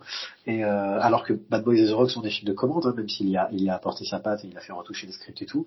Armageddon il l'a plus développé dès le départ et Pearl Harbor encore plus. Donc il y avait vraiment l'idée de faire un film euh, personnel pour se pour se racheter une réputation, pour montrer qu'il était capable de faire des choses différentes, de filmer plus lentement, etc., de raconter une histoire. Euh, et enfin, c'est un peu moi, je trouve qu'il raconte très bien son histoire dans, dans, dans, dans et qu'il en, en, a eu dans l'histoire dans The Rock et dans, dans, Armageddon. Mais voilà, là, c'était plus pour recourir à des standards euh, classiques de ce qui était attendu et effectivement de faire son Titanic meets euh, Il faut sauver son Ariane euh, avec un triangle amoureux à la Casablanca au milieu, un peu une espèce de giga hommage aux films de guerre de, de jadis. Mais malheureusement, ça s'est matiné un peu bah, de ce qui pouvait parasiter des films de guerre de jadis, à savoir cet esprit un peu propagandiste euh, qu'il y a dans le film, où effectivement, j'irais pas jusqu'à dire que c'est une version euh, hautement euh, fictive de l'attaque, parce que l'attaque est pas mal nourrie de, de, de, témoignages et de choses qui sont vraiment passées à l'époque. C'est plus le mmh. fait de la structure du film et le fait de le terminer sur le raid Doolittle, euh, qui sonne comme une espèce de vengeance super glorieuse, alors que c'était un acte un peu dégueulasse, pourri, et qui finalement est une goutte d'eau dans l'histoire de la Seconde Guerre mondiale, euh, et de transformer. Visiblement, c'était quelque chose qui n'était pas forcément voulu par Michael Bay. Euh, mais, euh, mais du coup, le film se termine quand même là-dessus. Et, euh, et, et, voilà, enfin c'est ça qui, qui, qui, qui, pue un peu. Et comme à côté, bah non, pour le coup, il n'est pas en mesure de montrer qu'il est capable de raconter euh, une histoire. Du moins, en tout cas, l'histoire qu'il raconte n'est pas intéressante. Celle de ce triangle amoureux, celle de ces personnages-là. On est à fond dans les figures de Michael Bay, on est encore dans un tandem euh, euh masculin avec un, un, dominant et un dominé, une histoire de substitution, euh, avec l'idée de, bah, de soldats encore une fois qui sont, qui sont sacrifiés et la nécessité de, de la perte de l'innocence pour sortir un peu de, de, de l'isolationnisme et aller vers le monde. Et cette fois, c'est carrément le pays tout entier qui est, qui, euh, qui est personnifié de, de, la sorte. Hein. C'est tout le message du film. Peut-être que Pearl Harbor était ce qu'il nous fallait pour euh, enfin entrer dans la Seconde Guerre mondiale et, et, dans le monde qui, euh, on va dire, est peut-être un, point de vue qui se défend. Mais, le, problème, c'est que le film passe un peu à côté de tout ça. Voilà, en, en, tartinant pendant trois heures euh, d'histoire euh, de, romance un peu un peu cliché euh, et voilà où cette fois rien ne prend. Là il n'y a plus aucune distance malgré les tentatives d'humour du film. On n'est pas du tout dans un truc comme dans Armageddon. Et, et, du coup je pense que là bah, son style en, en image d'épinal poussé sur tout un film devient un peu bah, à, côté de la plaque en fait. Et effectivement, les 35 minutes de l'attaque sont époustouflantes, euh, mais je suis d'accord avec toi, il y a une espèce de dissonance cognitive entre bah, la déformation professionnelle de Michael Bay à transformer cette tragédie en spectacle mhm. kiffant, parce que ça ne devrait pas être kiffant, justement. il, il, réussit certains moments de tragédie, le moment où t'as les mecs euh, coincé euh, sous l'eau et t'as les, juste les doigts qui s'arrêtent de s'agiter par le trou alors que les autres essaient de les sauver, de couper la cale et tout machin, ou, euh, ou cette espèce de d'image picturale, de véritable tableau qui compose avec euh, une espèce de, de, de, drapeau américain et des soldats à moitié en train de se noyer en dessous, filmés en totale contre-plongée depuis sous l'eau, de ça et tout. Il y, a, des trucs où il arrive, par son sens de l'image et de l'icône, à rendre état de la tragédie, avec les giga sabots que sont, que sont les siens, mais voilà, ça c'est Machiavel. Mais à côté, faire des putains de plans en plus pour la première fois il s'essayait euh, à la technologie numérique et donc il y a des plans qui sont mémorables hein. le plan de la bombe qui tombe il est, il est, il fabuleux t'as des plans de des avions qui survolent des, des, navires euh, en flammes et en fumée machin de ça et tout qui sont époustouflants qui étaient du jamais vu à l'époque quoi tu vois qui étaient déjà un peu dans la recherche des plans inédits qui allaient un peu guider la suite de sa carrière mais est-ce que c'est censé être là tu vois? Est-ce que est-ce que c'est la meilleure approche euh, du sujet et de la scène pas du tout. On est aux antipodes de, la, scène d'ouverture de Il faut sauver le soldat Ryan, où euh, celle-là, elle t'a imprimé la rétine, mais pas pour la même raison. C'est un véritable cauchemar, t'as absolument pas envie d'y être, alors que lui, Michael Bay, bah, te fait une scène d'action. En tant que scène d'action, c'est mortel. En tant que euh, scène de l'attaque tragique euh, par surprise, machin, c'est pas tout à fait ça, quoi. Ouais, exactement. Et du coup, ben, on se retrouve là, euh, alors je pense que, que tu pourras peut-être euh, revenir un peu sur cette, sur cette transition-là, mais euh, on a commencé à évoquer tout à l'heure rapidement Bad Boys 2, et l'échec, alors pas commercial, parce que le film rapporte quand même 450 millions de, dollars pour un budget de 140 millions. Euh, Pearl Harbor, euh, de toute façon, à l'époque, tout le monde en parlait, c'était quelque chose que, les gens allaient voir quand même. Mais euh, il y aura quand même une, énorme déception autour de ce, de, ce film. du coup, Ben n'ira pas chercher ses, statuts.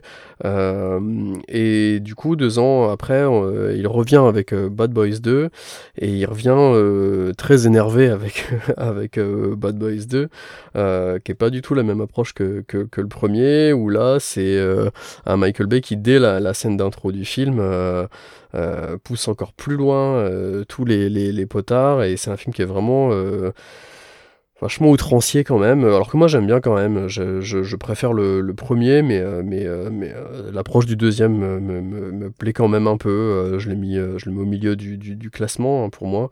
Il y a, de, y a de, de, bonnes idées quand même dedans, je trouve, même si tout n'est pas réussi. Le, le, côté peut-être un peu impro, déconne, le, ça manque peut-être un peu de, de, sérieux sur la, sur la première partie. mais il a quand même, je trouve, ses, ses qualités, ce, ce Bad Boys 2 euh, très très énervé, je trouve. Euh, Euh, mais c'est intéressant de, de, de, voir qu'il passe quand même de, Pearl Harbor à ça en seulement deux ans de temps, je trouve, à ce moment-là. Et c'est peut-être donc d'autant plus intéressant de voir qu'après, il va passer sur un truc euh, euh, de nouveau très calme, entre guillemets. On en reparlera après avec The Island. Mais c'est un peu un, petit ovni à ce moment-là de sa carrière, je trouve, ce film-là. Bah ouais, c'est en fait, bah comme tu l'as dit, c'est-à-dire que je pense que même si le film a rencontré un certain succès commercial, et encore, je pense que c'était quand même considéré comme une déception, parce qu'à l'époque, quand il, il, avait coûté, enfin, il a coûté 140 au final, mais je crois qu'il avait, il avait été validé à 135, et c'était à l'époque le plus, euh, le plus haut budget validé. Ouais, mais il y a eu des films qui avaient coûté plus cher, c'était la première fois qu'on validait un budget déjà aussi, euh, aussi haut, et je pense qu'il s'attendait à ce que ça rapporte euh, beaucoup plus. Mais après, voilà, c'était pas ce qu'il visait à ce moment-là, je pense, le succès public, c'était justement de se, de se racheter une image, et il a pas réussi à le faire. Et du coup, après avoir voulu faire le film euh, Michael Bay, c'est pas ce que vous croyez. Il a fait le film. Bon bah, je vais faire exactement ce que vous croyez que je suis en fait.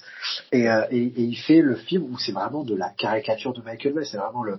C'est. Moi, je peux comprendre que ce soit le film que beaucoup de gens, que ce soit parmi ses fans ou justement parmi les gens qui sont pas forcément fans de Michael Bay, que ce soit leur préféré, parce que justement, il y a un côté tellement poussé à l'extrême que tu ne peux que te dire genre bah ok tu vois là je rends les armes euh, et, euh, et, euh, et, je peux accepter le, le, le, délire parce que le film part dans ce délire là ça et tout et effectivement je pense que c'est un film comme un gigantesque doigt d'honneur à absolument tout, à la, à la critique, à la, à la bienséance. Pour le coup, vraiment, c'est son seul film qui ne flatte absolument pas l'Amérique moyenne. Justement, mhm. ce qui se rapproche le plus de l'Amérique moyenne dans le film, c'est les mecs du Ku Klux Klan qui sont dégobés au début du film.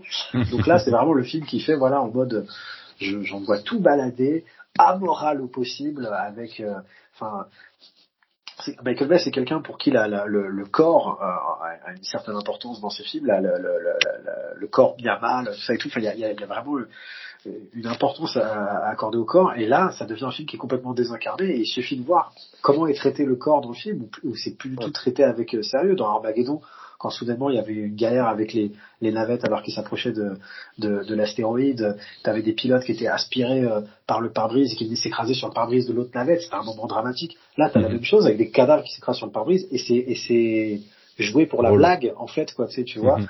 et c'est genre euh, non seulement tu vas tu vas mourir mais après il va arriver des, des, des malheurs à ton corps et après on va aller fouiller ton corps à la morgue et on va on va se cacher à côté du, du corps de pour citer le texte du film d'une bimbo avec des sens siliconés à la morgue euh, et après le méchant du film va se prendre une balle dans la tête avec le plus gros ralenti du monde et ensuite tomber sur une mine et exploser. Enfin c'est c'est on est vraiment dans un dans un film de sale gosse euh, moi, moi, pour le coup, euh, à, l'époque, j'avais été assez déçu parce que pour moi, c'était genre bon bah Michael Bay revient aux affaires avec Bad Boys 2. Euh, il a fait Pearl Harbor, effectivement, c'est pas fait pour lui. Là, il va refaire du film d'action. Je m'attendais à The Rock en fait. Tu vois, je m'attendais à ce qu'il fasse un truc. Et effectivement, je me suis retrouvé face à un truc qui allait déjà un peu qui, qui, était annonciateur de, de, de, de, de l'auto-indulgence qu'il allait avoir sur les Transformers, à savoir un film de 2h30, donc presque une heure de plus que le premier film, avec effectivement des scènes de roue libre absolue de la part des comédiens. Je dis pas que c'est pas forcément drôle, hein. moi j'adore la scène complètement gratuite, complètement hors film,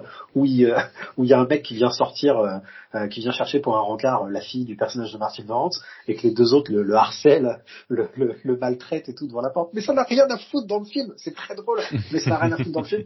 Et c'est un film qui est un peu comme ça, c'est un film, voilà, on se lâche, tout est tout est permis, et je, je pense que c'est un film que j'ai appris à aimer avec le temps pour son côté justement défiant et, et bat les couilles euh, et, tout ça.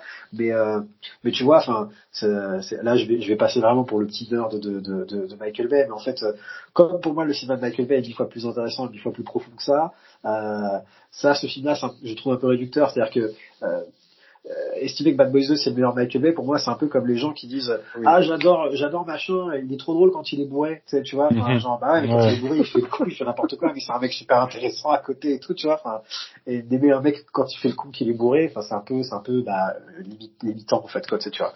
Donc euh, donc c'est un peu ça. Mais après voilà, je pense que c'est le film qu'il avait besoin de faire à cette époque-là, qui est un véritable exutoire, un, un, défouloir, qui, qui, boucle la boucle un peu avec euh, avec ses débuts. C'est la suite de son premier film. C'est le dernier film qu'il fait avec euh, Brookheimer et, et Simpson. Juste après, il va virer ses agents, il passe complètement à autre chose, et ce sont ces nouveaux agents qui vont lui proposer le script de The Island, où il va commencer sa collaboration avec un producteur autrement plus prestigieux qu'est Steven Spielberg. Quoi. Et là, je pense qu'il rentre dans une nouvelle phase de son cinéma. On en parlera après. Je vais laisser la parole à Manu sur, Ouais, bah tu vois, moi, c'est marrant parce que mon, mon vécu de Bad Boys 2 est un peu inverse au tien et je pense que ça tient un peu à nos âges. Tu devais être dans la vingtaine quand t'as vu le film.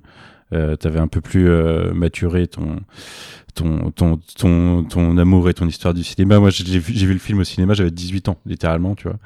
Et du coup, euh, c'était, c'était ouf au ciné. Euh, mais je pense que dès le deuxième visionnage, il a vachement descendu, en fait, parce qu'en effet, euh, bah, avoir le reste de son cinéma, euh, ça le reste m'intéressait plus. Et j'avais le premier Bad Boys en VHS et je le rematais alors que le 2, euh, le 2, je je sais pas, j'ai dû le voir trois fois en tout, le 2, je pense. Mais il a des scènes incroyables. Enfin, déjà, l'attaque à Cuba en mode midi commando, euh, alors que c'est deux pauvres flics de Los Angeles à la base. Non, Los Angeles, je sais plus. Ou euh, ou la, scène dans la maison où ils sont, tu sais, tous les deux d'un côté d'un mur et puis t'as le travelling qui fait tout le tour du mur avec les gangsters de l'autre côté et euh, la balle qui va traverser le mur. Il y a des il y a des scènes incroyables. Il est vraiment over the top mais euh, ouais dans l'esprit des personnages je préfère je le disais tout à l'heure je préfère largement le premier. Je le trouve plus insolent à la rigueur. Celui-ci c'est de l'insolence sage pour moi. C'est vraiment euh, il pousse beaucoup de curseurs mais au final ces personnages il, il c'est un peu euh, des personnages de buddy movie du début des années 90 euh, sous coke quoi et ça, ça m'intéresse moins ouais. Ouais, mais ouais, je, pense que c'est un, de ces rares films qui, intrinsèquement euh, ne raconte pas grand chose. Ça raconte d'autres choses, ça raconte des choses sur Michael Bay, je pense, voilà, sur sa vision du monde quand il, se laisse aller à, ses, à ses élans les plus misanthropes. Mais sinon, en soi, ça ne raconte pas forcément grand chose. Et du coup, je pense que voilà, c'est, c'est, il l'a fait un peu en mode genre, faut que, je, faut que j'évacue tout ça et que, que je passe à autre chose. Ouais, c'est dommage que, genre, je sais pas du tout si on lui a proposé ou quoi au cas, je pense, mais euh, c'est dommage qu'il soit parvenu là il y a quelques années avec le, le troisième film et, et, un recul, encore une approche encore différente. Euh, ça aurait pu être, ça aurait pu donner quelque chose d'intéressant de d'avoir un, un, Bad Boys Bay 2020 euh, quand même, je pense. Bah, je pense que ça, il a, je pense qu'au départ il était pas con. Je pense que ça a mis trop de temps à se concrétiser et au moment où ça s'est concrétisé, tu vois, il avait déjà fait plusieurs Transformers. Mais je pense qu'il avait juste envie de passer à autre chose, il en avait marre de faire des suites, donc il n'avait pas seulement envie de faire, faire un Bad Boys 3. C'est quand même quelqu'un qui, à part Bad Boys 2 et donc tous les Transformers, à la base n'a jamais fait de suite et n'a même fait que des euh, original euh, IPs, en fait, tu, tu vois, jusqu'à Ambulance, qui a un remake, et qui a un remake qui n'a presque rien à voir avec l'original. C'est quelqu'un qui, euh, ouais, voilà, enfin, genre Bad Boys, c'est un scénario original, The Rock, c'est un scénario original, Armageddon aussi, euh, Pearl Harbor aussi, même si c'est tiré de fait réel, The Island aussi, et, euh, et, après voilà, après il s'est inspiré plus de, choses de faits réels. Après Six Underground c'est encore euh, original IP. Enfin, et, et, et c'est quelque chose de rare. Hein, en fait, c'est quelqu'un qui a émergé à cette époque-là, à l'époque des, des, des, scripts écrits euh, comme on disait on spec, c'est-à-dire pas forcément commandés par un, par un, par un studio et surtout pas adaptés d'un matériau préexistant. Et avec l'époque des high concepts ça et tout. Et c'est quelque chose qui se perd aujourd'hui. Et, euh, et j'espère que le fait qu'il se soit enfermé dans des Transformers lui-même euh, et le fait que ces autres films hors Transformers ne marchent pas euh, ne va pas faire en sorte que euh, on va perdre un peu cette, bah, cette euh, préciosité qu'avait qu'avait Michael Bay de vouloir continuer à œuvrer dans un, dans un à ne pas faire des suites et, et tout ça quoi, à ne pas faire de, du cinéma de franchise comme semble l'être le genre dominant aujourd'hui dans le, le cinéma mainstream hollywoodien quoi. Euh, ben, du coup, on peut passer à, The Island euh, deux ans plus tard. Euh, donc, premier film de, Bay sans Bruckheimer. donc, un film de, science-fiction avec Evan McGregor et, et Scarlett Johansson. Donc euh, première collaboration avec, euh, avec Spielberg à, ce moment-là. Euh, et aussi première vraie déception au box-office pour, pour Bay, parce que jusqu'à présent tous ces films fonctionnaient quand même en termes de, box-office, parce que celui-ci remportera seulement 163 millions de, dollars dans le monde. donc c'est vraiment... alors je pense qu'il y avait aussi beaucoup, c'était beaucoup dû à, la communication autour du film à sa sortie, mais c'est le, le, premier, je pense qu'on peut dire ça comme ça, le premier four euh, pour B à, ce moment-là. Euh, The Island, c'est peut-être celui que, alors je, suis très curieux de, savoir ce que, ce que tu en dis dans ton livre, euh, mais euh, c'est celui que je, je comprends peut-être le, le, moins. Le moins euh, c'est un de ceux que j'aime le moins aussi de, de Bay. de toute façon, là, on vient de parler de, de trois films qui, je trouve, vieillissent pas très très bien comparé aux trois premiers qui, vieillissent, je trouve très très bien. Euh, je trouve que, Pearl Harbor, Bad Boys 2 et The Island euh, vieillissent mal. Je, me suis refait euh, The Island cet après-midi et il est vraiment ancré dans, une époque science-fiction. Alors on va peut-être pas révéler le, enfin quoi que on pourrait, je pense, mais la, thématique, le twist du, du milieu du film, mais je comprends toute l'idée visuelle et l'attrait que, que Bay a eu à ce moment-là. enfin même si je mhm. me rendais pas compte honnêtement en 2005, mais autour de, de, du pouvoir de, de l'image encore une fois et tout ce qui lui peut apporter de, la publicité, parce qu'il y, a énormément de euh, d'écrans, de messages. Euh, on, voit toutes ces personnes qui, qui vivent que, que avec euh, les écrans devant, devant les yeux, ce que ça leur inculque que, comme image, tout mhm. ça. mais au-delà de ça, il y a une énorme. C'est c'est un peu ce qu'on pourrait, enfin ce que ce que ce qu'on pourrait reprocher à, à B sur de plein d'aspects, je trouve euh, même la scène euh, de pareil, il y a quoi une vingtaine de minutes d'action au milieu du film, c'est c'est mhm. un peu le facile, la, la, la, gratuit. Euh, en plus visuellement, je trouve que c'est c'est personnellement pas le plus intéressant du tout. et du coup, je c'est celui sur lequel je, je me retrouve peut-être le, le moins comme Pearl Harbor pour moi, c'est tout en bas du Mm. du, du, du, classement. Il y a, il y a un, un, personnage que, que, je retiens quand même, euh, qui est interprété par, euh, je ne sais plus son nom, euh, Jimon Unsu, je crois, cet acteur. Ouais, qui se révèle assez intéressant sur le troisième. Ouais, c'est ça, qui se retrouve, qui, qui, qui, se révèle être assez intéressant sur le, le troisième acte, mais euh, mais sinon c'est assez cliché de, de, de, de l'époque, Sean Bean, tout ça. Euh, je trouve le, ce, ce vilain et, et puis il y a aussi le truc, et je finirai là-dessus, qui est que euh, à quelques semaines d'écart à, l'époque, cet été-là, je me souviens sortait La Guerre des Mondes et pour moi, mm un des un des plus grands films de, de ce genre-là, de, de cette époque-là.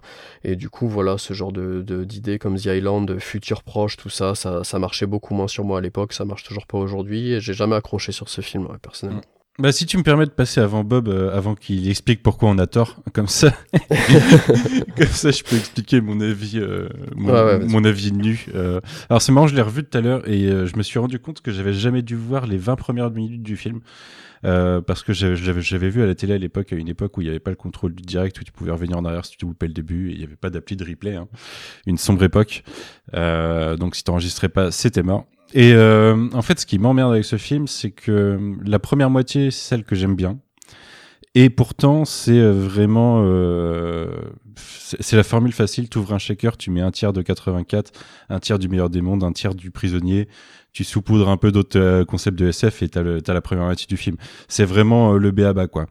Mais euh, mais c'est c'est pas inintéressant et je, trouve ça relativement bien joué sur le début du film.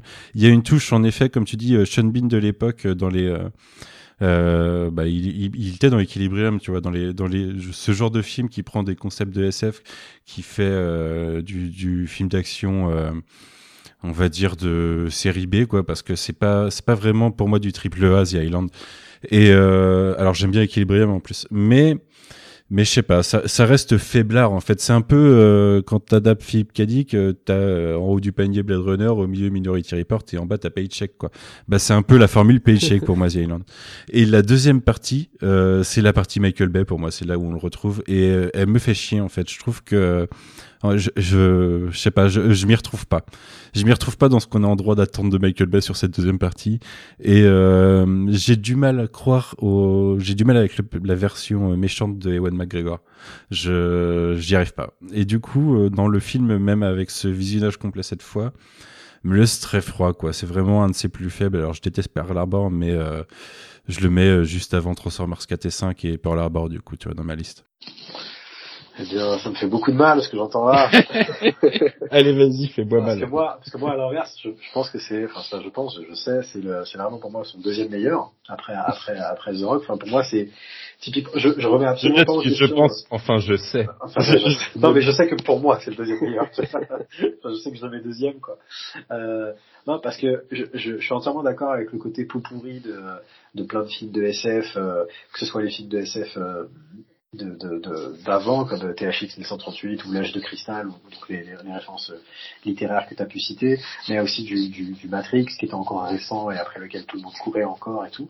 Euh, donc ça, je ne je, je remets pas en question. Moi, ce qui, ce qui, ce qui me fascine, c'est que je pense, je, quand je disais tout à l'heure que voilà, pour moi, ces meilleurs films sont ceux qui bénéficient d'un script euh, solide, là, pour le coup, il se met vraiment au service d'un du script et d'une histoire, comme tu le dis, pendant une heure, c'est un film. Là, je pense qu'il a essayé de réitérer et qu'il a mieux réussi son pari, euh, le pari qu'il faisait avec Pearl Harbor, à savoir, je vais faire un film qui ressemble pas à du Michael Bay. effectivement, pendant une heure, il n'y a mhm. pas une once d'action.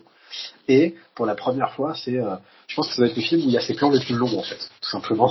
C'est le plan où il, vraiment il prend le temps de poser l'univers, de poser ce décor extraordinaire, de vraiment se mettre, de cultiver le mystère. Lui, il a, dit qu'il était super déçu parce que les, bandes annonces avaient inventé le, le, twist de, de, de, de, de et tout. Donc, mais, mais lui, vraiment, pour le coup, il, s'y engage euh, complètement et je trouve, je trouve ça euh, assez fascinant. En plus, je, trouve que c'est vraiment un de ceux où il a une des plus belles photos. C'est-à-dire qu'après, euh, j'adore la photo qu'il avait faite sur euh, Zora Carmageddon et par là avec mm. John Schwartzman. Je suis pas fan de la photo de Bad Boys 2 qui est bah, un peu dans l'esprit du film, très vulgose, très outrancière, etc., etc. Tout, donc avec presque une laideur presque travaillée, celle de Amir Bokri. Et là, avec Mauro Fiore qui a fait qui, après allait faire la, photo de Avatar notamment il, il, retouche à quelque chose d'assez euh, beau et contrasté et, vraiment je trouve qu'il y, y, a quelque chose de déjà rien que formellement voilà le film le film m'intéresse beaucoup. Et effectivement euh, moi je suis plutôt client de la, de la, de la construction et du, du, film qui vrille effectivement et qui bascule dans un film de Michael Bay dans la dans la deuxième moitié. Je pense que ça raconte beaucoup de choses. En fait et il y a des choses sur lesquelles j'avais pas forcément percuté euh, à l'époque. À l'époque déjà je trouvais que il y avait l'intelligence de Spielberg d'avoir employé, d'avoir été chercher Michael Bay pour ce scénario-là, euh, pour que justement il mette à bon escient son imagerie publicitaire. Et ce n'est qu'avec les revisions que j'ai constaté que vraiment c'est un film au contraire, euh, enfin, c'est Michael Bay qui remet en question justement sa propre imagerie publicitaire. C'est un film qui ne fait que sans cesse associer euh, l'imagerie publicitaire au rêve et plus donc euh, euh, au, à, la, à, la, notion de faux, euh, d'illusion, et notamment au, au, cauchemar à plusieurs reprises. Il y a, il y a notamment ce que tu euh, évoquais tout à l'heure, Quentin, avec le, ces écrans qui, qui vendent un mode de vie, ça et tout, et c'est vraiment à plusieurs, plusieurs moments, plusieurs aspects, c'est un peu Michael Bay qui, qui, qui questionne son propre régime d'image, ses images d'épinal, son, son recours à, à ce qu'on appelle euh, euh l'americana, donc vraiment cette espèce de côté un peu de, du folklore euh, de la culture américaine, euh, avec voilà le, et à un moment donné, tu vois, le, personnage de, de, de, Scarlett Johansson qui dit, qui parle de ses souvenirs et de quand elle rentrait voir sa grand-mère avec son petit vélo à pompon euh, rose et que sa grand-mère sortait de chez elle avec une assiette euh, avec des cookies, ça et tout. On sait que c'est un truc chiqué et justement le film le dénonce comme quelque chose de complètement fake justement. Et, il y a 12 histoires. ouais, et, il dit, et, le personnage de Steve Buscemi dit ça, et genre, ouais, il y a que genre 10 ou 12 histoires, et après il change des détails, et ça c'est une remarque qu'on a souvent entendue à propos de Hollywood, justement. Donc c'est vraiment un film, et c'est marrant parce que c'est un film qui parle je, je, je, j'ai pas envie de spoiler, mais bon, la, la, le, le, postulat SF au cœur du film euh, est un truc qu'on pourrait reprocher aux films hollywoodiens, justement le fait d'être que des copies, d'être que des répétitions, ce genre de trucs là, ça et tout. Alors après, le film lui-même est un peu un peu pourri, mais ce que je trouve intéressant, c'est justement que le, le, le, film essaye de dénoncer, euh, essaie de dénoncer ça. Et c'est Michael Bay qui réfléchit à sa propre image publicitaire pour la première fois et qui est prêt à désinguer en fait ce, ce, euh, ce régime d'image là, à le, à le brocarder pour pour pour ce qu'il est. Et, euh, à, un mi-film, les personnages vont littéralement traverser un écran et soudainement se retrouver basculer dans, dans, dans, dans, dans le monde réel, ou à l'inverse, on peut l'interpréter, vous en vont basculer dans le cinéma et dans un film de Michael Bay et soudainement se retrouver dans le, la trajectoire qui fait d'eux des, euh, des, des, héros et qui mène à terme un peu l'arc euh, des, des, des, mhm. protagonistes béens euh, par, par excellence et qui va les amener un peu à se réapproprier cette image, cette image publicitaire pour la remettre, pour plus qu'elle ne soit l'apanage des, des, méchants du film, qui sont des, des riches puissants. Cette fois, il est, il est plus question de gouvernement. Mhm. On reste dans cette même opposition. C'est encore une lutte de une lutte de caste, quoi. Ouais, absolument. Avec euh, un euh, côté, une révolution euh, à la iRobot aussi un peu d'ailleurs. Il y a le. Ouais, totalement. avec encore une fois. quasiment. C'est ça. Cette fois, le personnage est un peu moins christique que mhm moïsique, je sais pas si c'est dit, mais, euh, mais, mais on reste dans l'idée de, de, de, libération d'un peuple. Enfin, il y a, y, a, y a quelque chose que voilà, c'est moi c'est tout ce que le film, tout ce que Michael Bay travaille de son propre cinéma en fait, qui aujourd'hui me fascine dans ce dans ce film-là, qu'après au, au, premier niveau de lecture, je trouve euh, également très satisfaisant purement en tant que que film de, de, de, SF et de, et de, et de, et de divertissement. Je suis d'accord qu'on est, comme, par rapport à ce que tu dis, c'est pas vraiment du triple A, c'est pas la guerre des mondes qui était sorti le, le été, ou pour citer un autre film dans un autre genre qui est sorti le été, c'est que Batman Begins, euh, on, était, on était vraiment gâtés, je trouve, cette, cette année-là, en termes de blockbuster. Euh, mais, mais, mais du coup, ouais, voilà, il y a, y, a, y, a, y, a, y a un bon petit film de SF euh, série B avec euh, finalement peu d'action, euh, et moi, plutôt, pour, pour le coup, à, à l'inverse de, de, de, de, vous, je suis, je suis, j'aime assez la manière dont Michael Bay recycle certaines de ses idées dans la scène d'action. C'est-à-dire que cette longue course-poursuite, je, je préfère, alors qu'on est à nouveau sur une autoroute avec un véhicule qui lâche des, obstacles sur la route pour le véhicule de ses poursuivants.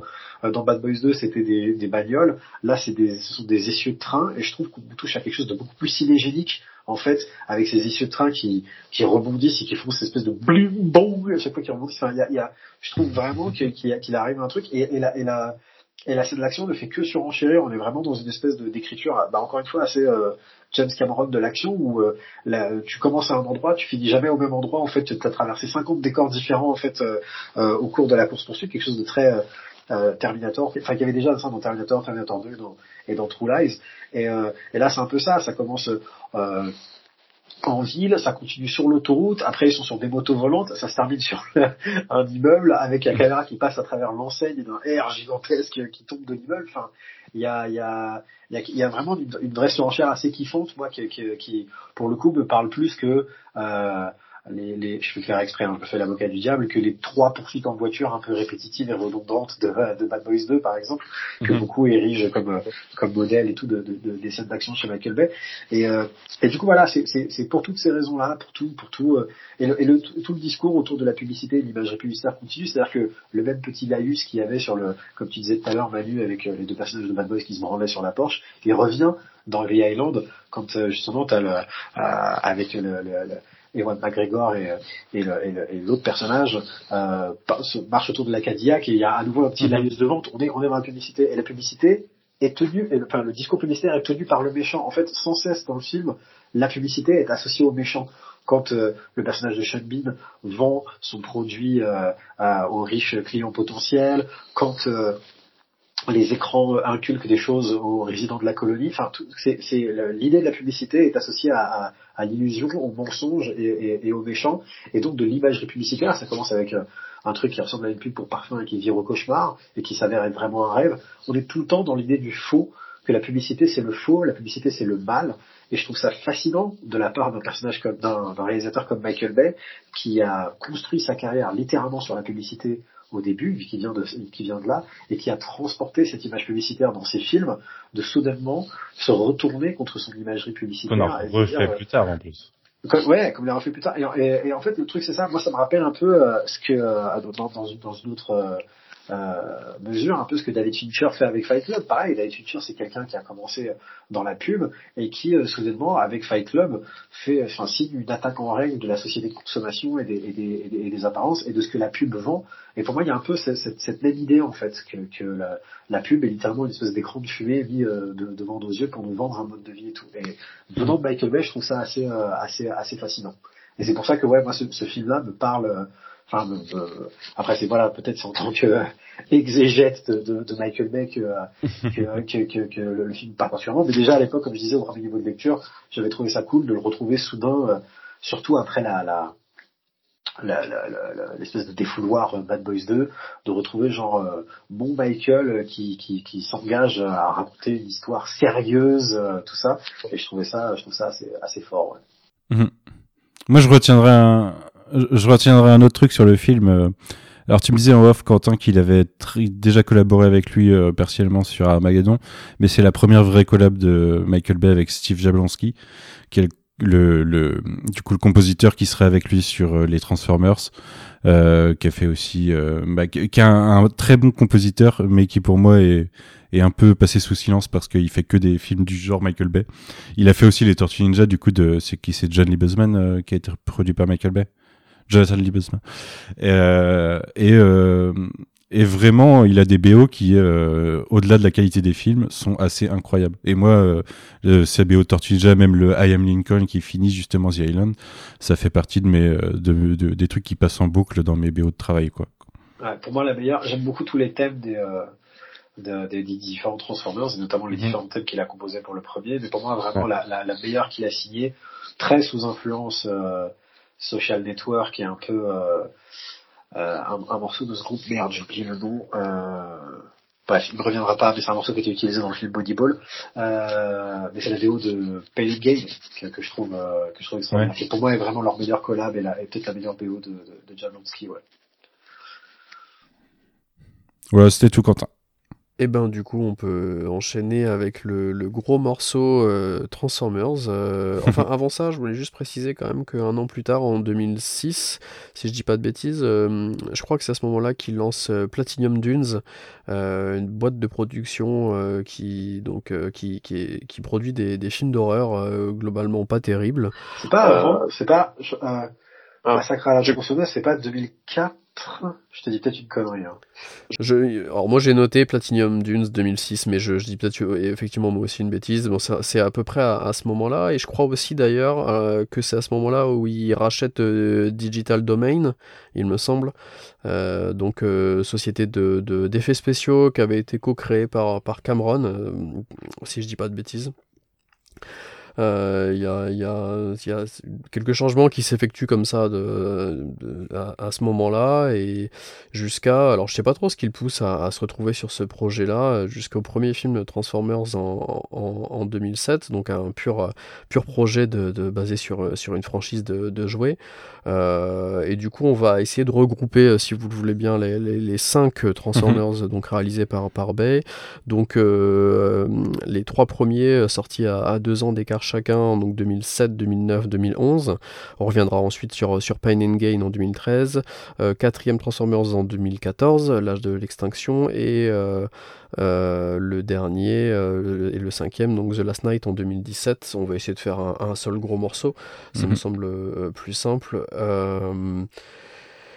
Et du coup, euh, Transformers, donc euh, toujours produit par, euh, Spielberg et avec Shia LaBeouf dans, dans, le rôle principal sur les, trois premiers films, Megan Fox sur les deux premiers films et Josh Duhamel, qui est une, franchise qui va quand même très très bien marcher. Je crois que le, troisième film à ce moment-là, c'est c'est un des films les plus rentables dans le monde.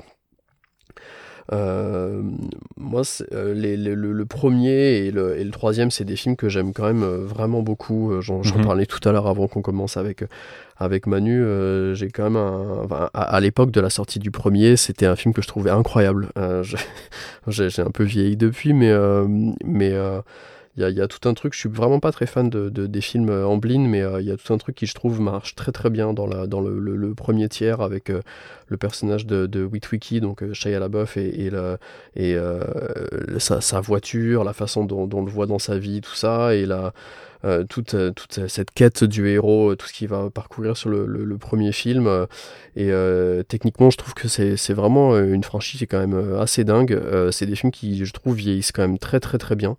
J'ai revu le, le troisième que j'aime beaucoup hier soir.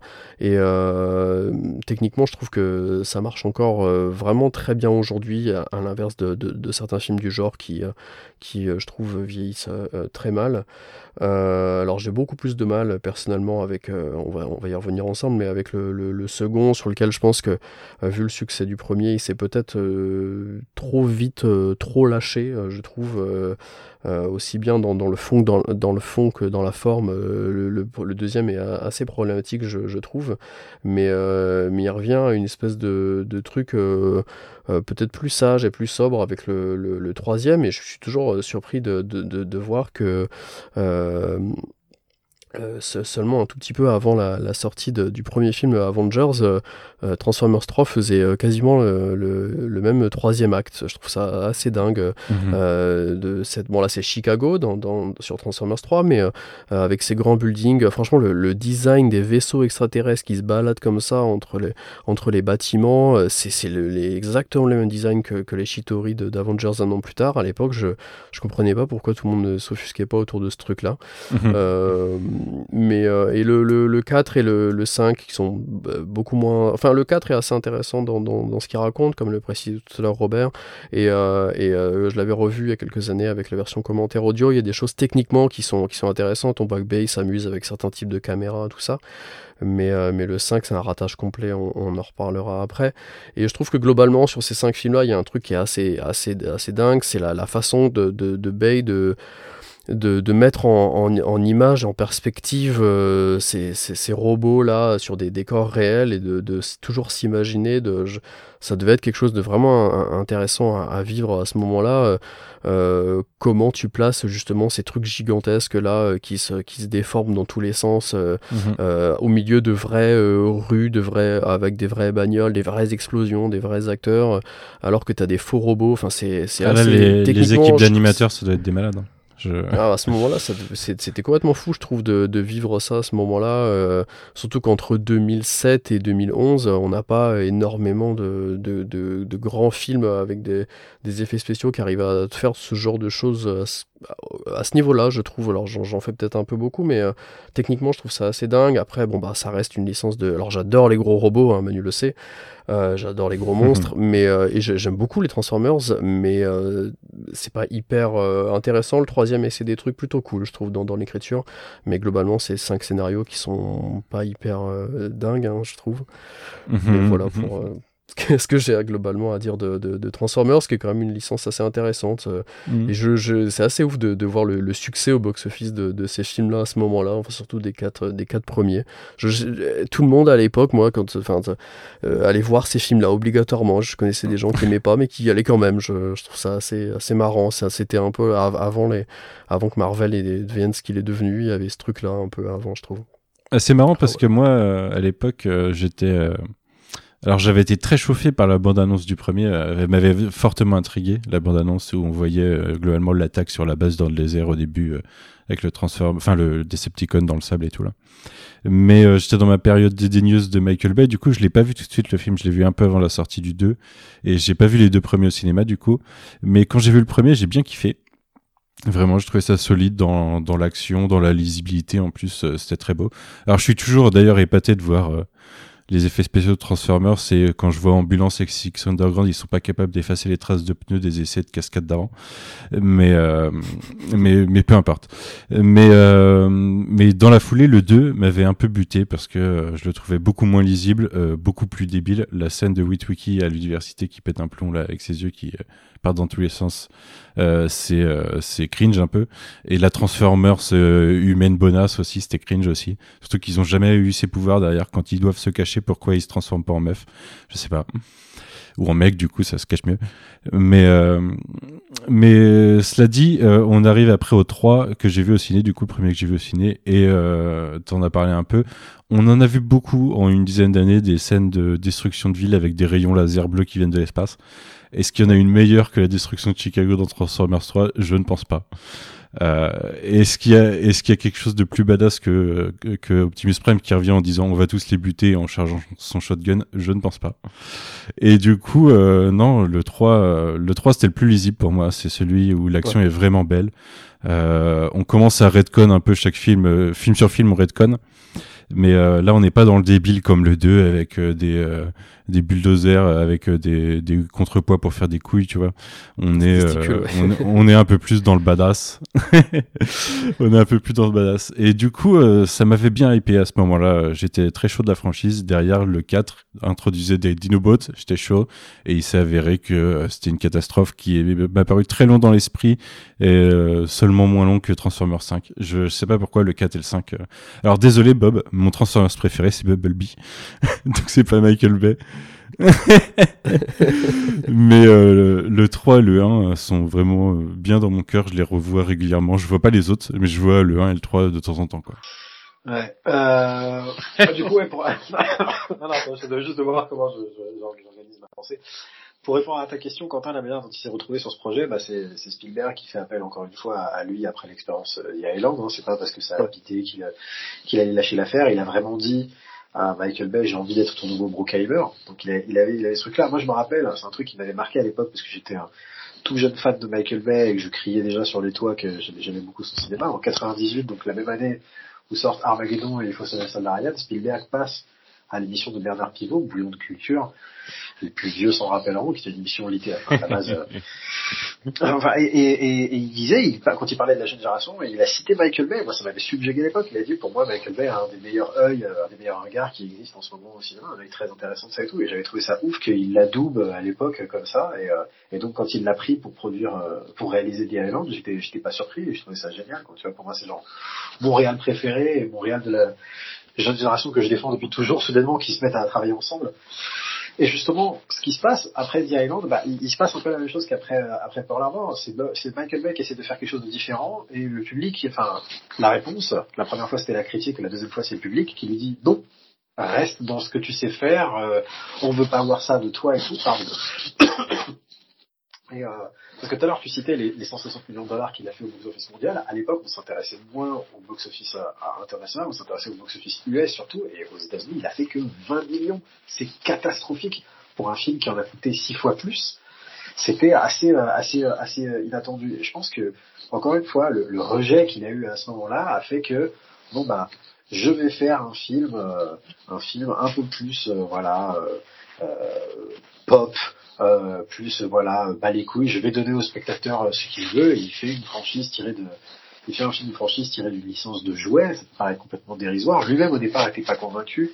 Il dit qu'il a été convaincu par deux choses qui a été le le pitch que lui en a fait Spielberg à savoir c'est l'histoire d'un gamin et sa voiture et sa première voiture. Donc ça je pense que ça a beaucoup parlé euh, au Michael Bay qui aime beaucoup les, personnages comme je disais tout à l'heure de jeunes garçons qui deviennent des hommes euh, l'idée de, devenir un homme au travers de la responsabilité euh, toute la, devise des, des, des, la famille de, de, de, du personnage de Shia LaBeouf, c'est euh, pas de sacrifice, sans sacrifice pas de victoire, et ça c'est globalement un truc que tu peux dire de tous les personnages de Michael Bay. Sans sacrifice pas de victoire, c'est un peu de choses près, no pain no gain, la devise des, bodybuilders et tout. Donc, donc je pense qu'il s'est retrouvé là-dedans. Et l'autre truc, c'est qu'il dit que quand il a visité les locaux de Hasbro et qu'on lui a un peu euh, présenté toute la mythologie euh, tra- Transformers et tout, il a vu comment il pouvait rendre ça intéressant, euh, selon ses dires, en ramenant l'armée. Encore une fois, je pense pas par envie de fétichisme purement de spectacle, mais euh, par, par ses dires, c'est parce qu'il voulait rendre ça euh, réaliste. Et Ouais, justement, par le fait que- pragmatisme, quoi. Ouais, voilà, le fait, le fait de, de, de rendre ça, d'apporter le réel, c'est-à-dire qu'effectivement, s'il y a une invasion extraterrestre sur Terre, l'armée sera impliquée, et du coup, le fait de ramener du danger, en fait, c'est quelque chose qui, qui, qui lui parle. Et ça, c'est lié un peu à la manière dont il voit les soldats, qu'il associe souvent à la, à la mort. C'est un des, un des trucs que je développe dans, dans le livre, notamment, euh, par rapport à cette figure de, de, de soldat et ce qui peut le fasciner dans l'armée? Et donc, du coup, voilà, il, a, il s'est réapproprié un peu le, le, le projet. Et je pense qu'une des raisons pour lesquelles ça, ça, le premier il te parle, euh, Quentin, c'est parce que c'est un film qui rappelle beaucoup Armageddon. C'est-à-dire qu'on est un peu dans le même type de structure de, de, de film catastrophe. Et surtout, on a euh, cette même, euh, comment dire, cette même, euh, euh, pas, pas, pas schizophré- schizophrénie, mais un peu bicéphalité entre un film qui d'un côté est assumé d'être du, du, du, du, n'importe quoi. Enfin, c'est-à-dire, on est presque dans un second degré clair quand, euh, quand euh, après avoir fait son super speech, euh, le, le euh, Optimus, euh, Sam, Sam lui demande mais comment vous m'avez retrouvé et tout euh, par rapport aux lunettes là qui cherche avec euh, enfin, un gros plan, un silence, gros plan d'Optimus Prime qui fait eBay. Tu vois, enfin, on est, on, on sait qu'on est dans un truc où voilà, on, on se prend pas trop au sérieux parce qu'on est en train de faire effectivement un film tiré d'un dessin animé qui avait été créé pour vendre des jouets dans lequel des voitures se transforment en robots extraterrestres. Donc tu ne peux pas non plus trop euh, te, te, te, te prendre au sérieux et tout. Mais à côté, quand il fait euh, toutes les autres scènes, les scènes un peu ambliniennes justement comme tu disais, euh, bah, il y croit. Je pense que c'est une des dernières instances hein, de, ce- dans, dans- dans son cinéma, la scène d'arrivée des Autobots sur Terre, c'est un peu un montage du type de ceux qui, de celui qui a dans Armageddon. C'est pas aussi vénère que le discours du président, parce qu'il n'y a pas la voix off qui accompagne les images, mais c'est une putain de fabrique à icônes où ils arrivent un peu un par un, et sincèrement, avec la, la musique hein, d'un coup qui, qui élève le truc, là il y a un super truc de Jablonski, avec même un moment il fait péter les cœurs et tout machin, au moment où l'autre, t'as le, C'est Arrival, la chanson. Ouais, Voilà. ouais, voilà, c'est c'est le, le moment où le le le euh, ouais c'est Arrival on Earth je crois le, moment où t'as Ironhide qui sort de la piscine plan contre plongée il passe au-dessus de la gamine qui lui demande s'il est la petite souris enfin et l'autre il fait péter les cœurs. Moi j'avais j'avais les poils j'avais les poils vraiment parce que tu vois j'étais vraiment à, à et tout. Et je trouve ça fascinant que sur ce film là il arrive encore à aménager la, chèvre et le chou à faire un film un peu en mode genre bon c'est bon on s'en bat les couilles on est en faire des robots et tout machin etc et de l'autre côté bah, d'un coup de s'engager à donf et d'y croire et de pouvoir vendre ce genre de truc là de vendre le côté merveilleux en fait du film. Et à ce jour je pense que le premier c'est encore celui qui a le meilleur équilibre. Il y a déjà des scènes en trop. Il y a déjà toute la scène au commissariat, par exemple, au début, quand Sam s'est fait arrêter et qui se fait interroger par le flic qui lui demande s'il est euh, sous l'emprise de drogue et tout machin. Euh, le Putain, côté ça, euh, American Pie avec les parents, c'est le côté la transformation. Ouais, il y a, y a des trucs, il y a, y a, y a, y a Ouais. des trucs où, où tu te dis, enfin, si, moi, il y a, il y a un truc euh, que, que j'appelle les, les trucs que je fais quand je serai tétraplégique. Euh, et, euh, et quand je serai tétraplégique, je pense que je battrai tous les bonus et les commentaires audio des films que j'ai plus le temps de mater. Je rattraperai des séries que j'ai jamais rattrapées et tout machin. Et je pense qu'aussi un de mes gros projets, ça va être de remonter les cinq films Transformers en un seul film, Mhm. en Mhm. gardant vraiment que le meilleur. Et, euh, et, en- et, en, et en sucrant la quasi-intégralité des trucs euh, d'humour qui partent en, en roue libre et tout machin, quoi, tu sais, tu vois. Et pour le coup, même si je trouve que les meilleures scènes d'action sont pas dans le premier film, alors que je trouve qu'elles elles sont bien et j'aime et j'aime beaucoup comme le fait qu'il essaie de jamais de faire deux fois la même scène d'action, jamais deux fois le même type de transformation de, de, de, de robot, de vraiment toujours proposer quelque chose de différent. Et je trouve que euh, sur les trois premiers films, euh, il s'améliore à chaque fois en, en, en en scène de l'action. Dans, le deuxième, il y a notamment le fait de, de varier un peu les décors. Il y a une scène de baston en forêt qui est extraordinaire. Il y a la fin qui se passe dans, dans le désert et puis aux, alentours des pyramides de, de, Gizeh et tout machin. Et où d'un coup, ça, le, contraste qu'il peut y avoir entre le, le, physique euh, très complexe des, des, des, robots, des articulations, machin, ça et tout, en couleur, contraste mieux avec le fond du décor, donc ça, augmente la lisibilité. Et ça culmine avec le troisième film, où comme pour la première fois, il tournait en 3D, je pense qu'il avait besoin de laisser les plans durer plus longtemps, de, de s'éloigner un peu davantage, de laisser plus de d'espace, de temps, de respiration, et du coup ça rend son action encore plus lisible, et il compose des tableaux en strates différentes, qui du coup sortent vachement mieux en 3D, qui sont vraiment époustouflantes. Donc en fait sur les trois premiers films, je trouve que l'action, elle, elle va de mieux en mieux, et que le reste par contre va de moins en moins bien. C'est-à-dire qu'effectivement le deuxième film, non seulement ils se sont précipités, mais surtout l'excuse que lui il avance, qui est euh, évidemment euh, ancré dans la réalité, c'est qu'il y avait une grève des scénaristes qui approchait, donc à partir d'un moment donné, ils ont plus pu continuer l'écriture du scénario, ils ont dû le torcher un peu, et du coup ça donne cette espèce de glooby boulga un peu post Indiana Jones euh, qui euh, qui fonctionne pas pas pas totalement et qui est un peu encore plus euh, par-dessus la jambe que le, que, le, que, que le premier film. Sur le troisième, il essaye de regagner un peu, et je, je trouve que l'intro est, est très très forte, mais pareil, je trouve qu'on est encore une Ils fois ont dans un sorti le euh, Aldrin sur le troisième. Ouais, carrément. Et je pense qu'il y a, il y a déjà des, il y a encore le même type de digression. Enfin, tu vois, par exemple, euh, moi, à la, à la fois, j'étais, je, je riais, je sais pas, je sais pas si je riais euh, de la scène ou je riais juste de l'existence de la scène euh, avec Ken Jeong euh, dans, dans, dans les bureaux et tout, parce que là, on est en total roue libre, tu vois, avec ce, avec, avec ce personnage-là et tout machin. Et, euh, et je me disais, On genre, a déjà John Turturro, la section 7, euh, c'est n'importe quoi. Ouais, ouais, mais voilà. Mais en fait, tous ces trucs-là où il se dit, genre, je vais prendre un acteur, il va faire son numéro pendant genre 10 minutes dans une scène qui pourrait aisément, enfin, si moi j'étais le monteur du film, je dirais, Michael, ferme ta gueule, on va le couper, ça c'est pas possible. Euh, bah, il le met, en fait, tout à l'heure je disais qu'il y avait de l'auto-indulgence, on va dire pour être bienveillant que c'est de la générosité. Je pense qu'il aime autant euh, s'éclater sur ces scènes d'action que euh, laisser ses acteurs euh, comiques euh, et souvent empruntés euh, aux, aux frères Cohen, qui sont une des autres références et influences Ouais. de, de Michael Bay. Euh, il aime les laisser, voilà, improviser, être en roue libre, faire ses trucs et tout. Mais du coup, ça donne des films qui débordent de partout, des films qui sont qui sont qui sont qui sont boursouflés, voilà, qui moi me donnent envie de les remonter de garder un peu que l'essentiel des trucs. Et parce que là, pareil, moi j'adore l'action de ce film-là, j'adore la dernière heure où c'est du Black Hawk Down, où t'as des scènes de films catastrophes qu'on croirait sortis du film Tremblement de terre, avec euh, cette scène avec le- l'immeuble à moitié coupé en deux, de trucs de SF pur avec euh, le robot driller qui, qui, qui va à travers le truc, des scènes euh, de suspense où il se cache à travers les bureaux, où on se croirait dans Jurassic Park. Enfin, il y a vraiment de tout. Et après, juste des trucs de pure folie, genre Optimus qui arrive, qui débarque qui désingue, qui couche tout le monde, qui couche les enfants comme euh, comme, comme vous avez du pont de Ligonnès. Enfin, c'est c'est c'est c'est assez époustouflant.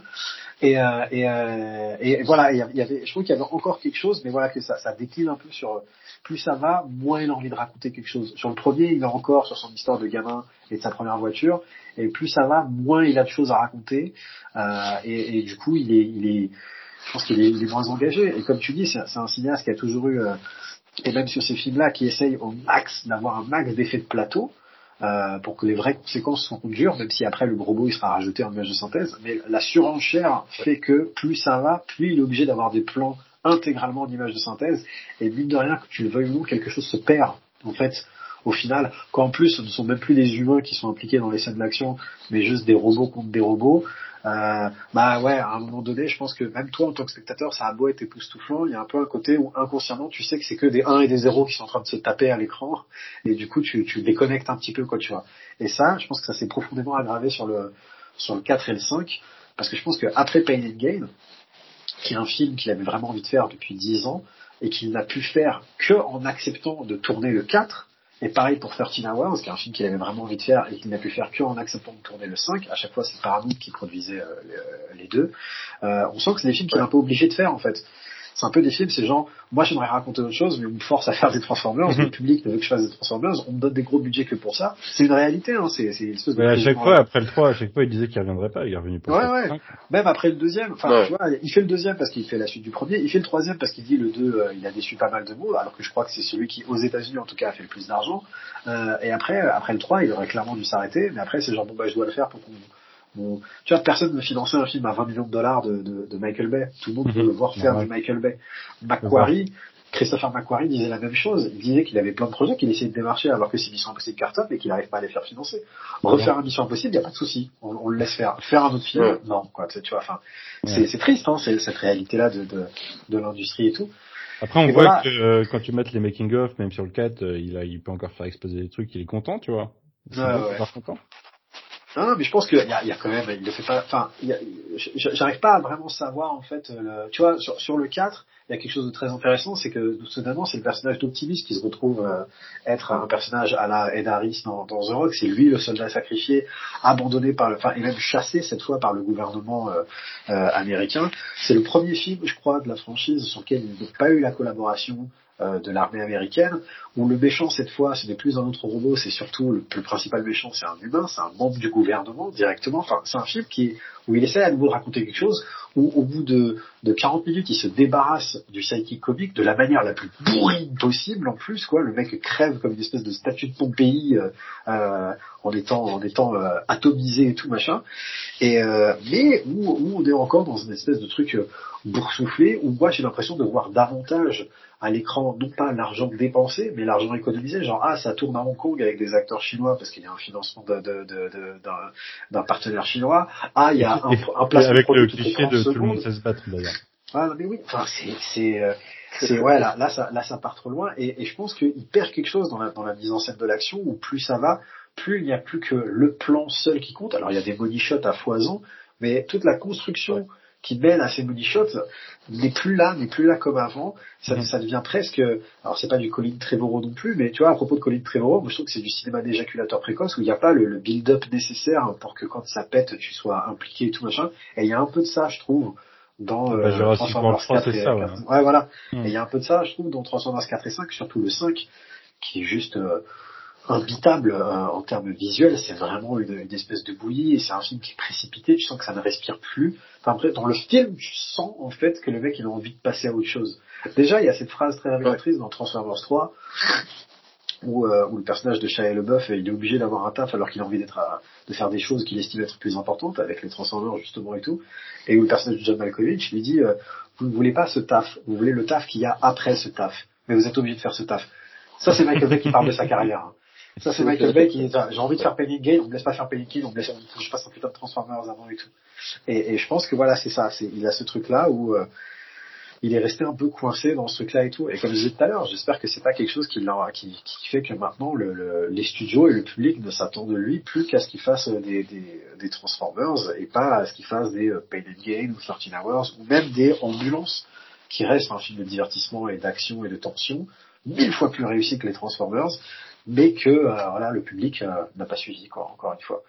Donc euh, donc ça a été ça a été ça a été quelque chose de cool ça a été un laboratoire mais pour le coup on, on avec avec plein de plans ouf mais pour le coup je pense qu'on est aussi arrivé à la quintessence de cette mm. ouais on est arrivé à la quintessence de ce problème de désincarnation du corps. Là pour le coup le corps c'est le corps des, des, des, des robots qui est, qui est bien mal et c'est marrant parce que c'est un corps qui n'est pas là. Enfin pour le coup pour quelqu'un pour qui le corps et les, les, dégâts faits au corps et la, la tangibilité en fait de l'action et des, et, des, et des, personnages a été importante. Soudainement, ce ne sont que des personnages en images de synthèse.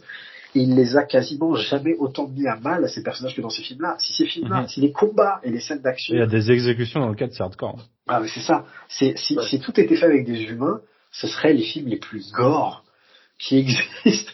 Parce que, enfin, et, et, super vénère. Enfin, euh, dans Transformers 2, euh, avant qu'il tue le, le Fallen, euh, Optimus Prime, il lui dit genre, donne-moi ton visage. il lui arrache la colonne vertébrale et la gueule par derrière et tout machin. Il y a des exécutions sommaires dans le, dans, dans le 3, des décapitations avec des gerbes de sang. Parce qu'en plus, c'est ça, ils ont poussé le côté organique des, euh, des mhm. robots au fur et à mesure des films et tout.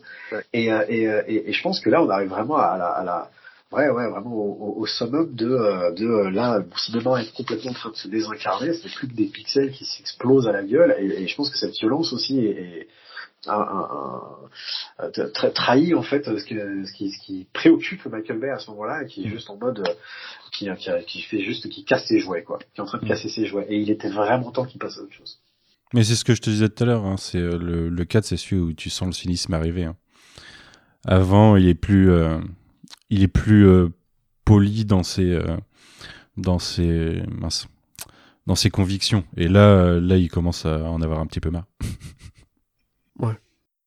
Et ben du coup, on va pouvoir euh, passer à, Pain and Gain, hein, vu qu'on l'a, un peu évoqué et qu'on a maintenant situé euh, pourquoi et comment il, se retrouve entre donc euh, Transformers 3 et Transformers 4 en 2013. Pain and Gain, qui est peut-être un des films les plus intéressants, je trouve, de, de, de, de, la film de, de Bay à ce moment-là. donc, qui est basé sur, sur l'histoire vraie de criminels culturistes qui est peut-être d'ailleurs, enfin qui est même c'est sûr le, plus petit film de, Michael Bay avec seulement 25 millions de dollars de budget euh, et qui moi m'a mis une énorme claque euh, au cinéma à ce moment-là parce que je m'étais très très peu renseigné sur sur le film. Et de toute façon il n'y avait pas eu une communication euh, incroyable autour de ce film-là à ce moment-là. Et je ne m'attendais pas du tout du tout à, à, à ce genre de truc. Et euh, j'adore ce film depuis presque dix ans maintenant je le revois très régulièrement. C'est partie des de, de, pour moi des, des, classiques de ces dix dernières années donc avec Dwayne Johnson Mark Wahlberg et Anthony Mackie euh, tu te rends compte d'ailleurs que si tu fais ce film en 2022, c'est même pas le budget des acteurs du coup, le budget du film. Ouais, bah, ouais. bah c'était d'ailleurs le Dwayne Johnson euh, d'avant, euh, enfin, c'était encore le, le Dwayne Johnson avant ce qu'il devienne, ce qu'il est devenu aujourd'hui, qui, c'est assez intéressant, je trouve.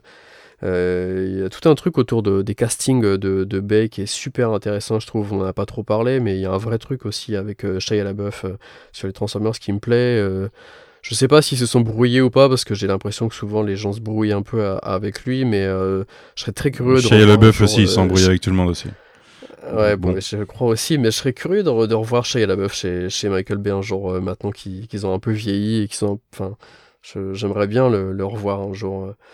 Euh. Et ouais, donc Pain and Gain, qui est pour moi, et je pense qu'on est tous les trois d'accord là-dessus, un des, un des meilleurs Bay, parce qu'il essaie, il essaie autre chose, il raconte un vrai truc, et il y a tout ce qui tout ce qui sait faire euh, quand même visuellement en fait euh, mhm. et je le trouve euh, très très très fort il y a une rythmique qui est d'enfer là-dedans avec toutes ces voix off constamment et c'est pour moi celui qui à ce moment-là arrive vraiment à à comment expliquer à ancrer enfin à expliquer aux, aux gens ce qu'il ce qu'il veut vraiment raconter ce qu'il est vraiment et euh, et, tout le message autour de tout ça, je pense. Enfin, je sais pas, je, pense que vous l'expliquerez peut-être mieux, mieux que moi, mais, euh, mais Pain and Gain, ouais, c'est, c'est un, de ses meilleurs, je trouve. Figurez-vous que je l'ai vu qu'une fois, moi. Je l'ai vu qu'une fois euh, ah assez tard, donc je l'ai vu il y a, je sais pas, trois ans peut-être. parce que, je sais pas, j'étais passé à côté au ciné et du coup, j'avais pas vu. Et alors, j'ai absolument kiffé. Je trouve que c'est pareil, c'est un film très cynique encore qui euh, qui joue en plus avec la réalité. Alors c'est basé sur une histoire vraie. Il te rappelle à des moments du film que c'est une histoire vraie, mais sur des moments où c'est inventé. Donc euh, il joue clairement. C'est un peu. Euh, tu parlais des frères Cohen tout à l'heure. C'est un peu Fargo quoi. Ceci est une histoire vraie, mais non, c'est pas c'est pas une histoire vraie. Et, euh, et c'est le moment où il commence à déconstruire un peu ses mythes quoi. C'est le film, c'est regardez, euh, vous voulez l'American Dream, mais vous êtes des blaireaux, donc vous allez pas y arriver de la bonne façon quoi. Et, euh, il commence à déconstruire cette, euh, ces, figures des, bodybuilders, des mecs euh, hyper virils, hyper masculinistes, euh, euh du, du, on va dire du modèle, mais du cliché américain. Et, et il en fait trois, enfin, il, prend trois, enfin, l'exemple de trois bah, trois losers au final, quoi. Des mecs qui se croient superbes, mais qui finissent par être des gros losers et à finir très mal. C'est, en fait, c'est ça qui est marrant quand tu dis par rapport au casting, euh, Quentin, c'est que pour le coup, on disait tout à l'heure que euh, il castait euh, généralement dans ses films d'action des gens qui venaient pas du cinéma d'action, et là c'est exactement l'inverse. Il prend Mark Wahlberg, il prend Dwayne Johnson, il prend Anthony Mackie, même si Anthony Mackie avait pas encore fait les les, les, les Marvel. Et, Marvel. Ouais, et, et, et, il les met dans un film pas d'action, en fait. Et, euh, et, euh, et ce, qui, ce, qui, est intéressant, ouais, c'est que justement, ce film, donc, qui se traînait depuis un moment, qui était son film à la, comme il le dit, à la, à la, à la, frère Cohen, avec euh, euh quasi, quasi pas d'action. Donc, il, il, voulait raconter, enfin, il, il, il s'inscrit, pour moi aussi, hein, c'est top 3 Michael Bay. Et justement, ce que je trouve intéressant, c'est qu'il s'inscrit un peu dans la lignée de ce que je décrivais par rapport tout à l'heure à, à The Island, c'est un film où encore une fois il va déconstruire son cinéma, il va déconstruire son imagerie, c'est-à-dire que justement on associe Michael Bay à un cinéma très euh, macho, euh, qui bande les muscles euh, justement, etc. Et là, c'est un peu le film où Michael Bay dit, ouais, bah, toute cette imagerie-là, les gens qui regardent mes films et qui croient à ce que mes films vendent, qui croient à cet American Dream qu'on essaie de, de, forcer dans le gosier du peuple américain, et ben, et ben, euh, voilà, ça les ça les parce qu'ils vivent dans cette espèce de, de culte des apparences. Et, quoi de mieux pour parler du culte des apparences que des culturistes? Donc, en, faisant ça en plus, il remet ce, le, corps sacro-saint euh, qui le fascine depuis toujours au cœur de, de, de, du récit, de vraiment parler du corps et de parler de ce, ce que ce corps représente et de ce corps qui n'a rien à voir avec ce qu'il y a dans leur tête.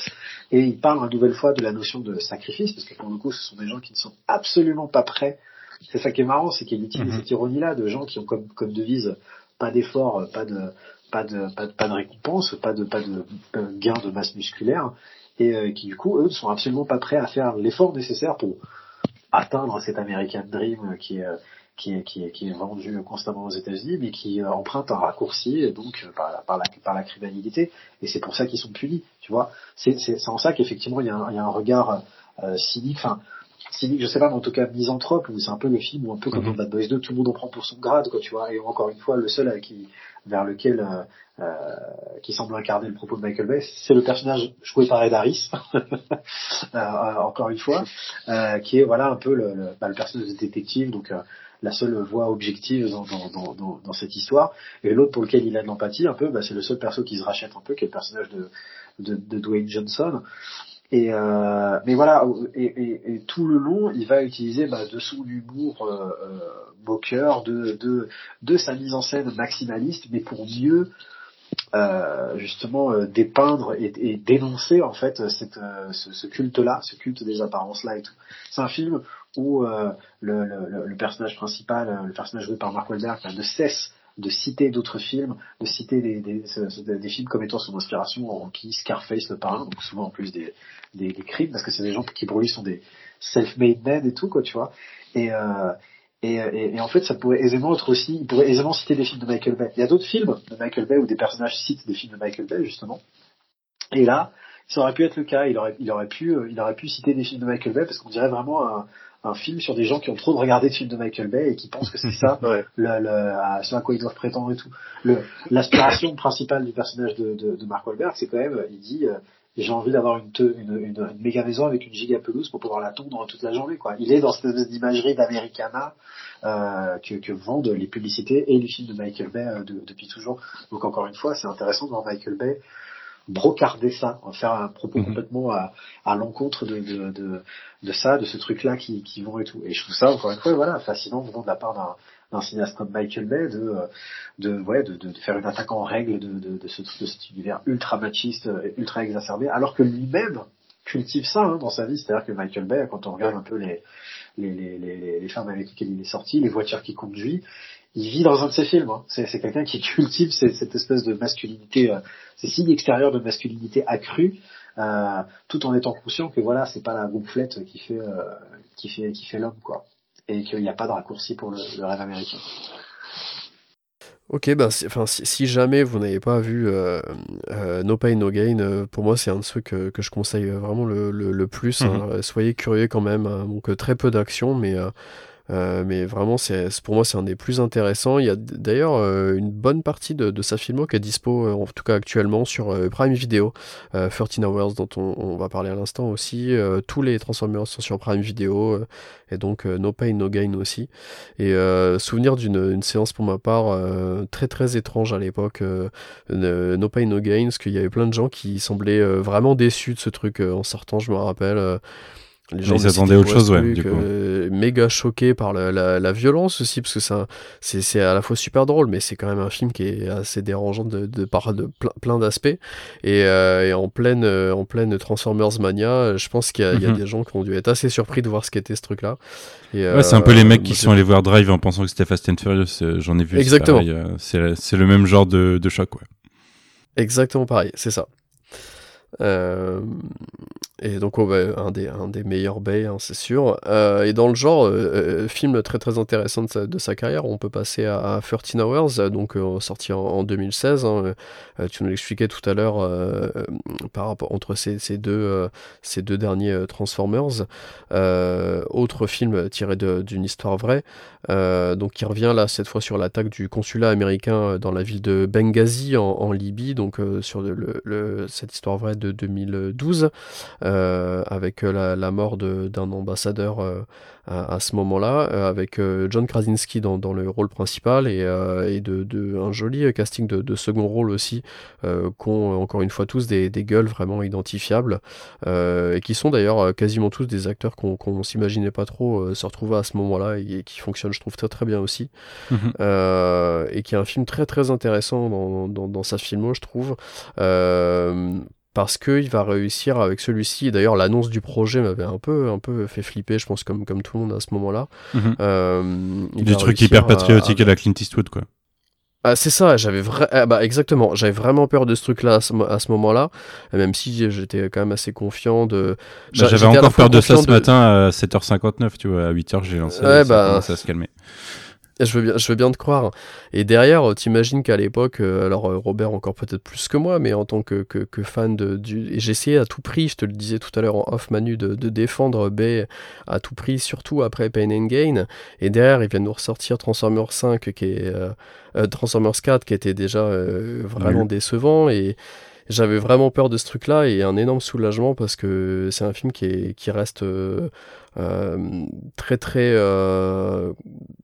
euh, très très sage euh, et qui respecte vraiment tout, tout ce qu'il a raconté à l'inverse de, Pearl Harbor dont, dont, je parlais tout à l'heure. C'est un peu la, la, face inverse de, la pièce de, ce truc-là, je trouve. il reprend le, si je dis pas de bêtises, tu, me corrigeras, je pense, Robert, mais le, il reprend le monteur de, de, de, Ridley Scott sur ce film-là et il y a une approche qui est vraiment vraiment différente aussi, aussi là-dessus.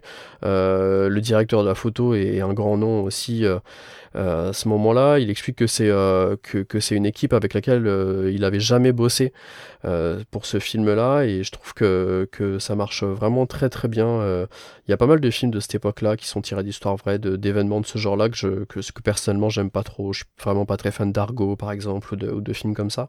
Et, et, je sais pas pourquoi, je trouve que ça matche vraiment très très bien Bay sur, sur cette, sur cette histoire-là.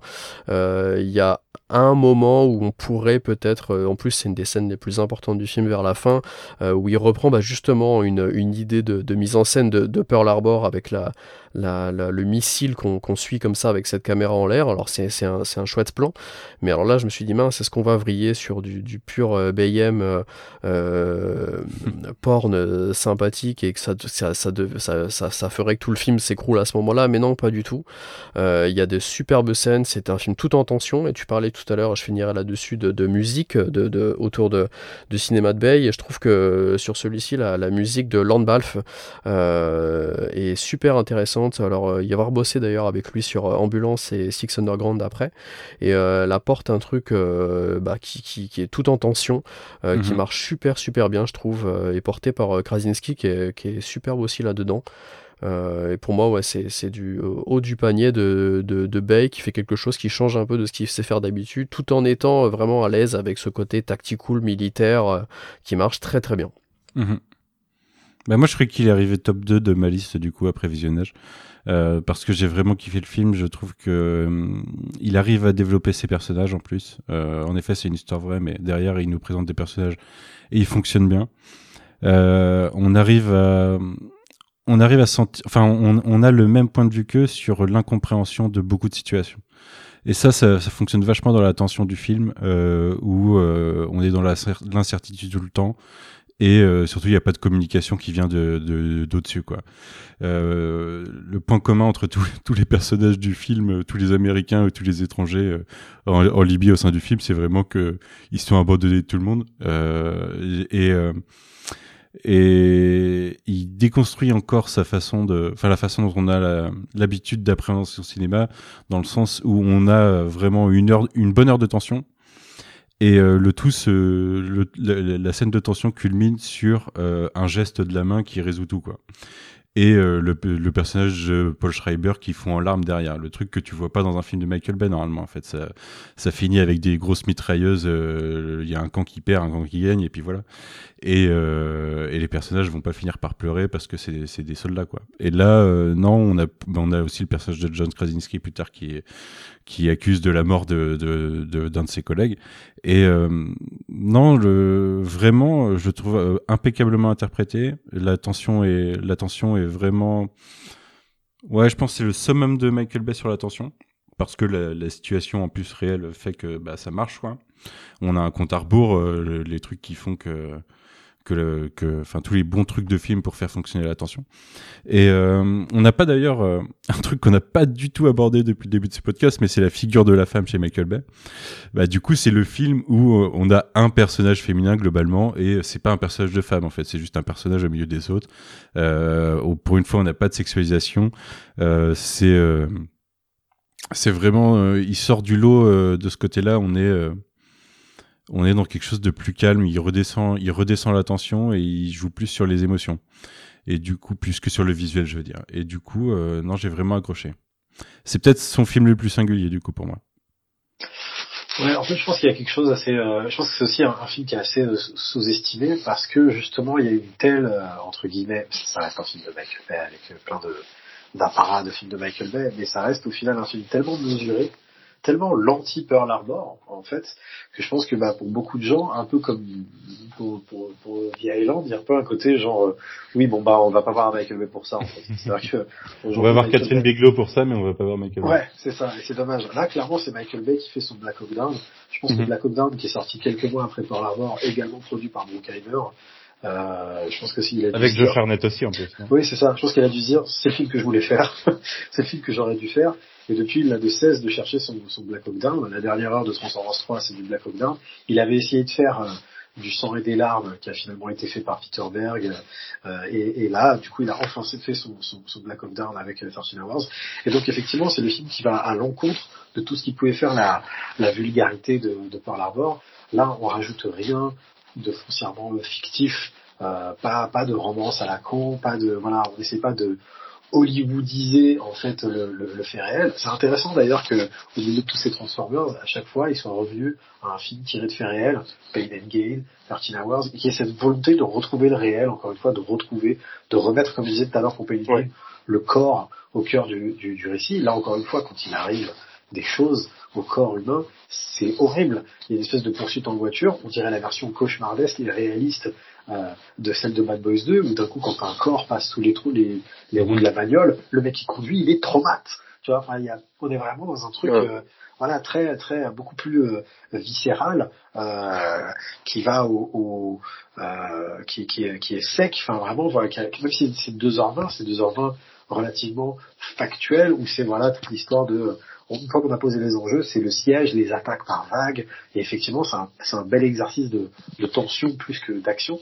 Effectivement, le seul plan qui jure un peu, c'est ce plan qui est, d'ailleurs, je pense le seul plan où il y a des effets numériques euh, visibles, on va dire, qui est le plan qui, est un peu une autocitation du plan de la bombe de Pearl Harbor, qui a rien à foutre là. Mais sinon, alors que c'est le premier film qui tourne en numérique, avec comme chef-op euh, Diane Bibi, euh, c'est c'est son film le plus analogique, c'est son film euh, son film le plus dé... enfin le, le son, son, premier film intégralement dénué de cynisme depuis euh, depuis mm -hmm. The Island. Enfin il y, y, a vraiment un, une volonté, voilà, là encore une fois, de réussir ce qu'il n'avait pas réussi sur Pearl Harbor, à se dire genre je peux faire un film sérieux, je peux faire, effectivement, c'est monté par Pietro Scalia, qui démonté, qui a monté Gladiator, qui a monté euh, JFK, donc euh, le film le mieux monté du monde, euh, et, d'ailleurs qui va reprendre sur, Ambulance. Enfin, il y a, un, putain d'exercice de, style et qui en plus marque une évolution en fait dans le traitement de, de la figure du soldat sacrifié, parce que là c'est vraiment genre l'ultime hommage de Michael Bay à la figure du soldat sacrifié, où pour la première fois, on remet vraiment en question la notion, le bien fondé en fait de se sacrifier pour une cause. À la fin, euh, soudainement, c'est plus genre ah c'est beau de se sacrifier machin de tout, c'est non, on est vraiment euh, traité comme de la merde. Et peut-être que cette fois, je vais pas y retourner parce que ce sont mhm. pas des soldats de l'armée, ce sont d'anciens soldats, d'anciens euh, Delta Force, d'anciens d'anciens gens qui aujourd'hui sont euh, font partie d'un groupe euh, privé et qui sont engagés pour protéger donc le, le, le complexe mhm. de l'ambassade et tout machin et, et qui soudain en fait alors que c'est un peu des bah, des junkies un peu comme le personnage de de Jeremy Renner dans, dans Des de Catherine Bigelow, des gens qui ont besoin de retourner parce que comme ils le disent au cours du film un soldat il part jamais à la retraite Là, finalement, à la fin, c'est genre, ouais, bah, peut-être que bon, euh, me mhm. sacrifier pour une cause à laquelle je ne comprends rien dans un pays qui est pas le mien, euh, par un, pour un gouvernement qui, qui a rien à foutre de moi, bah bon, c'est peut-être pas finalement ce que je vais faire. Et, et, et encore une fois, c'est assez ouf de, de, la part de Michael Bay d'avoir autant que le curseur, euh, son curseur soit autant déplacé, qu'il soit prêt à, qu'il, soit prêt à remettre en cause en fait euh, toutes ces certitudes qu'il avait. Pour lui, quand il en parle ce film-là, il a dit ouais, c'est un peu le film où finalement je me suis rendu compte que euh, l'Amérique pouvait faire les mêmes saloperies que, que d'autres d'autres pays faisaient et tout. Lui, il prétend que le film est apolitique, mais de facto, il ne l'est pas déjà parce que tout film est politique. Mais celui-là, quand même, fait ouvertement état. Il prend le parti des gens qui étaient sur place euh, et pour qui il y a eu un, un, un ordre de, de, rien faire, donc encore une fois un ordre d'inaction de la part du gouvernement, qui est quelque chose qui a toujours été euh, réfuté, je crois, par euh, Hillary Clinton et l'administration à l'époque Obama. Donc voilà. Après, lui, il veut pas prendre parti. Il est pas en train de dire j'ai des républicains. Enfin, c'est pas ça la question et tout. Lui, encore une fois, son cœur il est avec les gens qui étaient sur place et les gens qui ont été sacrifiés et tout machin. C'est clairement son point de vue, il est là quoi. Clairement, si tu fais le film en mettant les scènes euh, de à la Maison Blanche ou dans le ou, au Pentagone, quoi, ce que tu vois dans The Rock quand t'as le président qui fait son discours en disant jamais pris une décision aussi difficile, tu vois. Si tu fais, tu fais le film en mettant ce point de vue-là et en faisant, en te montrant de pourquoi les personnages ils agissent pas, tu vois, c'est plus le même film, ça a plus le même point de vue. Donc clairement c'est politique, clairement ça, ça prend le parti, quoi. Et euh, et à la fin, t'as bien le, le, chef de la CIA qui veut rester et, et, le personnage de Jack, du coup, qui lui dit Bah non, euh, mec, euh, si tu, tu restes, euh, c'est d'autres gens comme nous qui vont mourir pour revenir te chercher encore, quoi. Le personnage de Toby Stephens, il passe quand même la moitié du film à essayer de les rejoindre pour les aider. Il arrive, il meurt, quoi. Enfin, c'est. Non, non, mais c'est vraiment, c'est assez fort, c'est fort. Et, et c'est marrant ce que tu disais tout à l'heure, le fait que ça se termine avec des larmes et tout, machin. Parce que moi aussi, je m'étais fait la même réflexion. J'étais là, genre, putain, ça, c'est un film de Michael Bay où ça se termine et le soldat, il chiale. Je trouve ça fou. Mais en fait, quand j'ai, quand j'ai rematé tous les films, notamment pour le bouquin, je me suis rendu compte qu'il n'y a pas un seul film de Michael Bay où il n'y a pas un bonhomme qui chiale. Ah ouais? ouais, ouais, ouais. Déjà, à la fin de Pearl Harbor, ça chiale, ça chiale quand le, justement l'autre il crève, il crève dans ses bras. Armageddon, à la fin, euh, quand euh, euh, Bruce Willis prend la place de Ben Affleck, Ben Affleck il est en larmes et tout machin. Euh, The Rock, ça chiale plutôt euh, le, le, personnage de Nicolas Cage euh, quand, euh, quand toute l'équipe de, de Navy Seals se fait désinguer.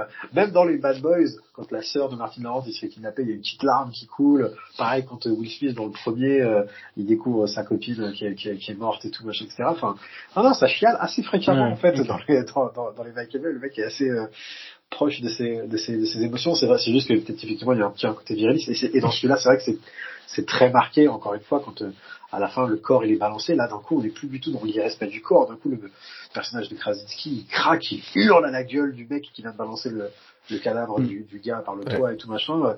Et, euh, et, à la fin ouais quand il est au téléphone avec sa femme et qu'il comme je disais il est en train de remettre un peu en question euh, euh, ça, tout comme le film a remis en question le, le bien fondé de l'interventionnisme américain à l'étranger. ouais, le mec, le mec craque. Et euh, ouais, c'est assez fort. C'est pas quelque chose qu'on attendait de Michael Bay.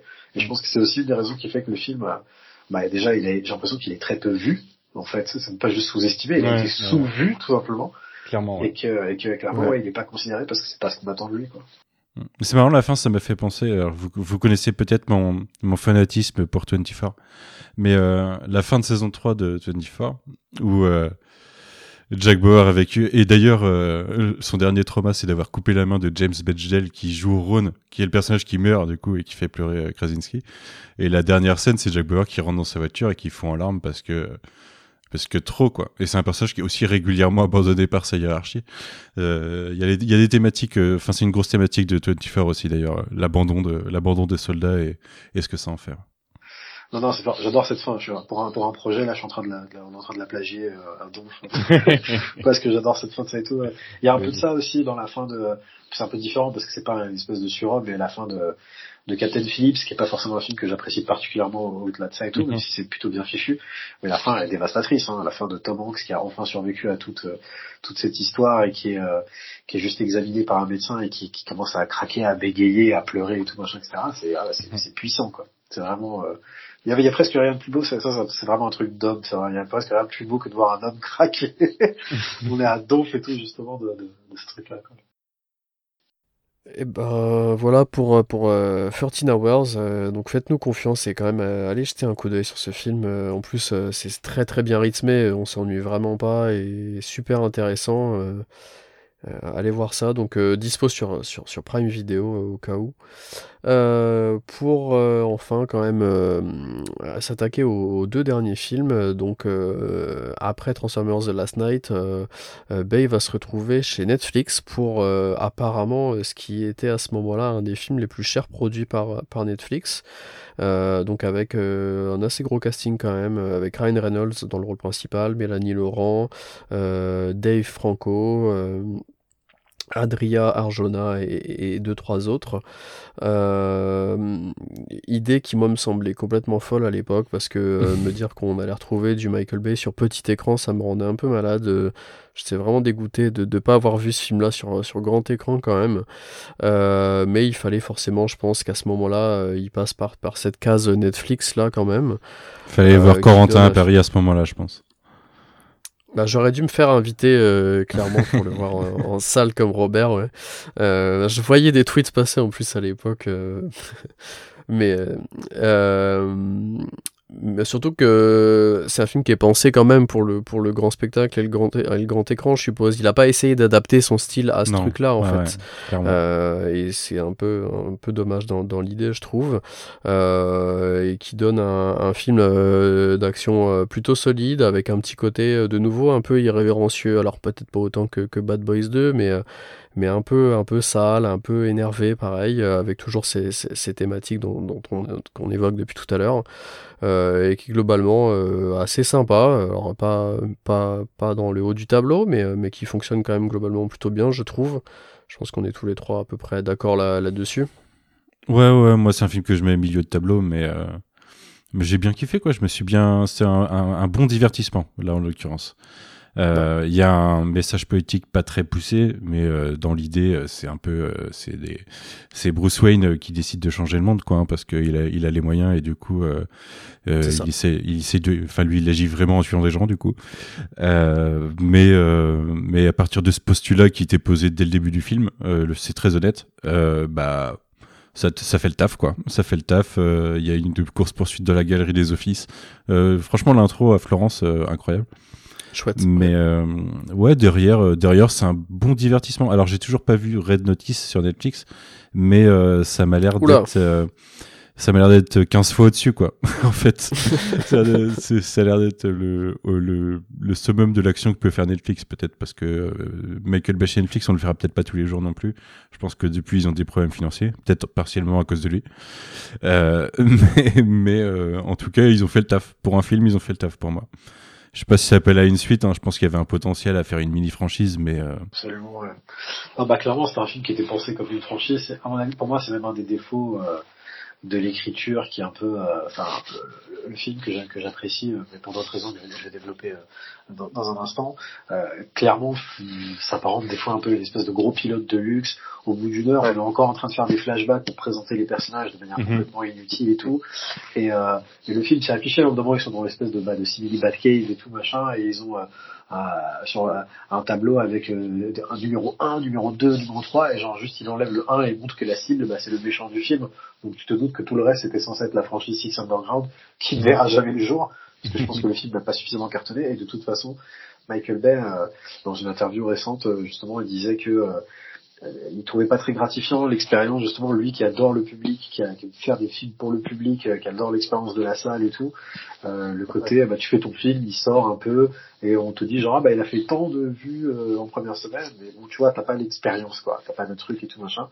Et donc je pense qu'il est pas prêt de retourner avec avec Netflix. Après c'était cool parce que voilà il a pu faire refaire un, un blockbuster en fait parce que du coup entre les Transformers les films qu'il faisait étaient des plus petits films Là, il pouvait, il pouvait refaire un blockbuster sans Bruckheimer, sans Spielberg, sans robot, euh, hors franchise, et, euh, et, et, du coup de retourner à quelque chose de et sans euh, sans euh, l'imposition de faire un film qui serait euh, euh PG-13, donc mhm. euh, autorisé à, au public le, plus jeune. Là, il fait un film, voilà, c'est sur Netflix, donc on peut être dégueulasse.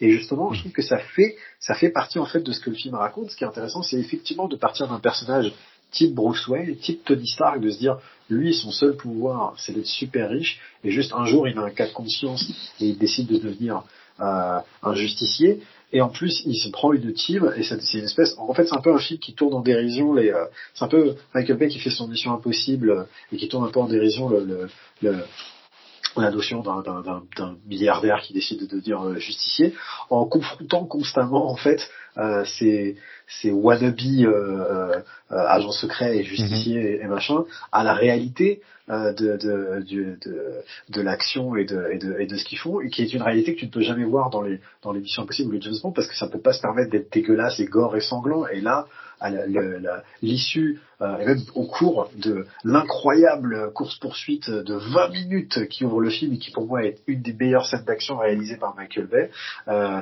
ou même s'il y a des corps numériques, c'est pour les malmener. Enfin, tu vois, les gens qui s'en prennent plein la rebondi sur les véhicules dans tous les sens. Ouais, ouais, il y a vraiment quelque chose où tu vois, c'est, c'est, c'est pas du tout magnifié, c'est vraiment genre, euh, tu sais, il y a pas de ralenti, vraiment les mecs ils se font mal, quoi, tu mhm. vois.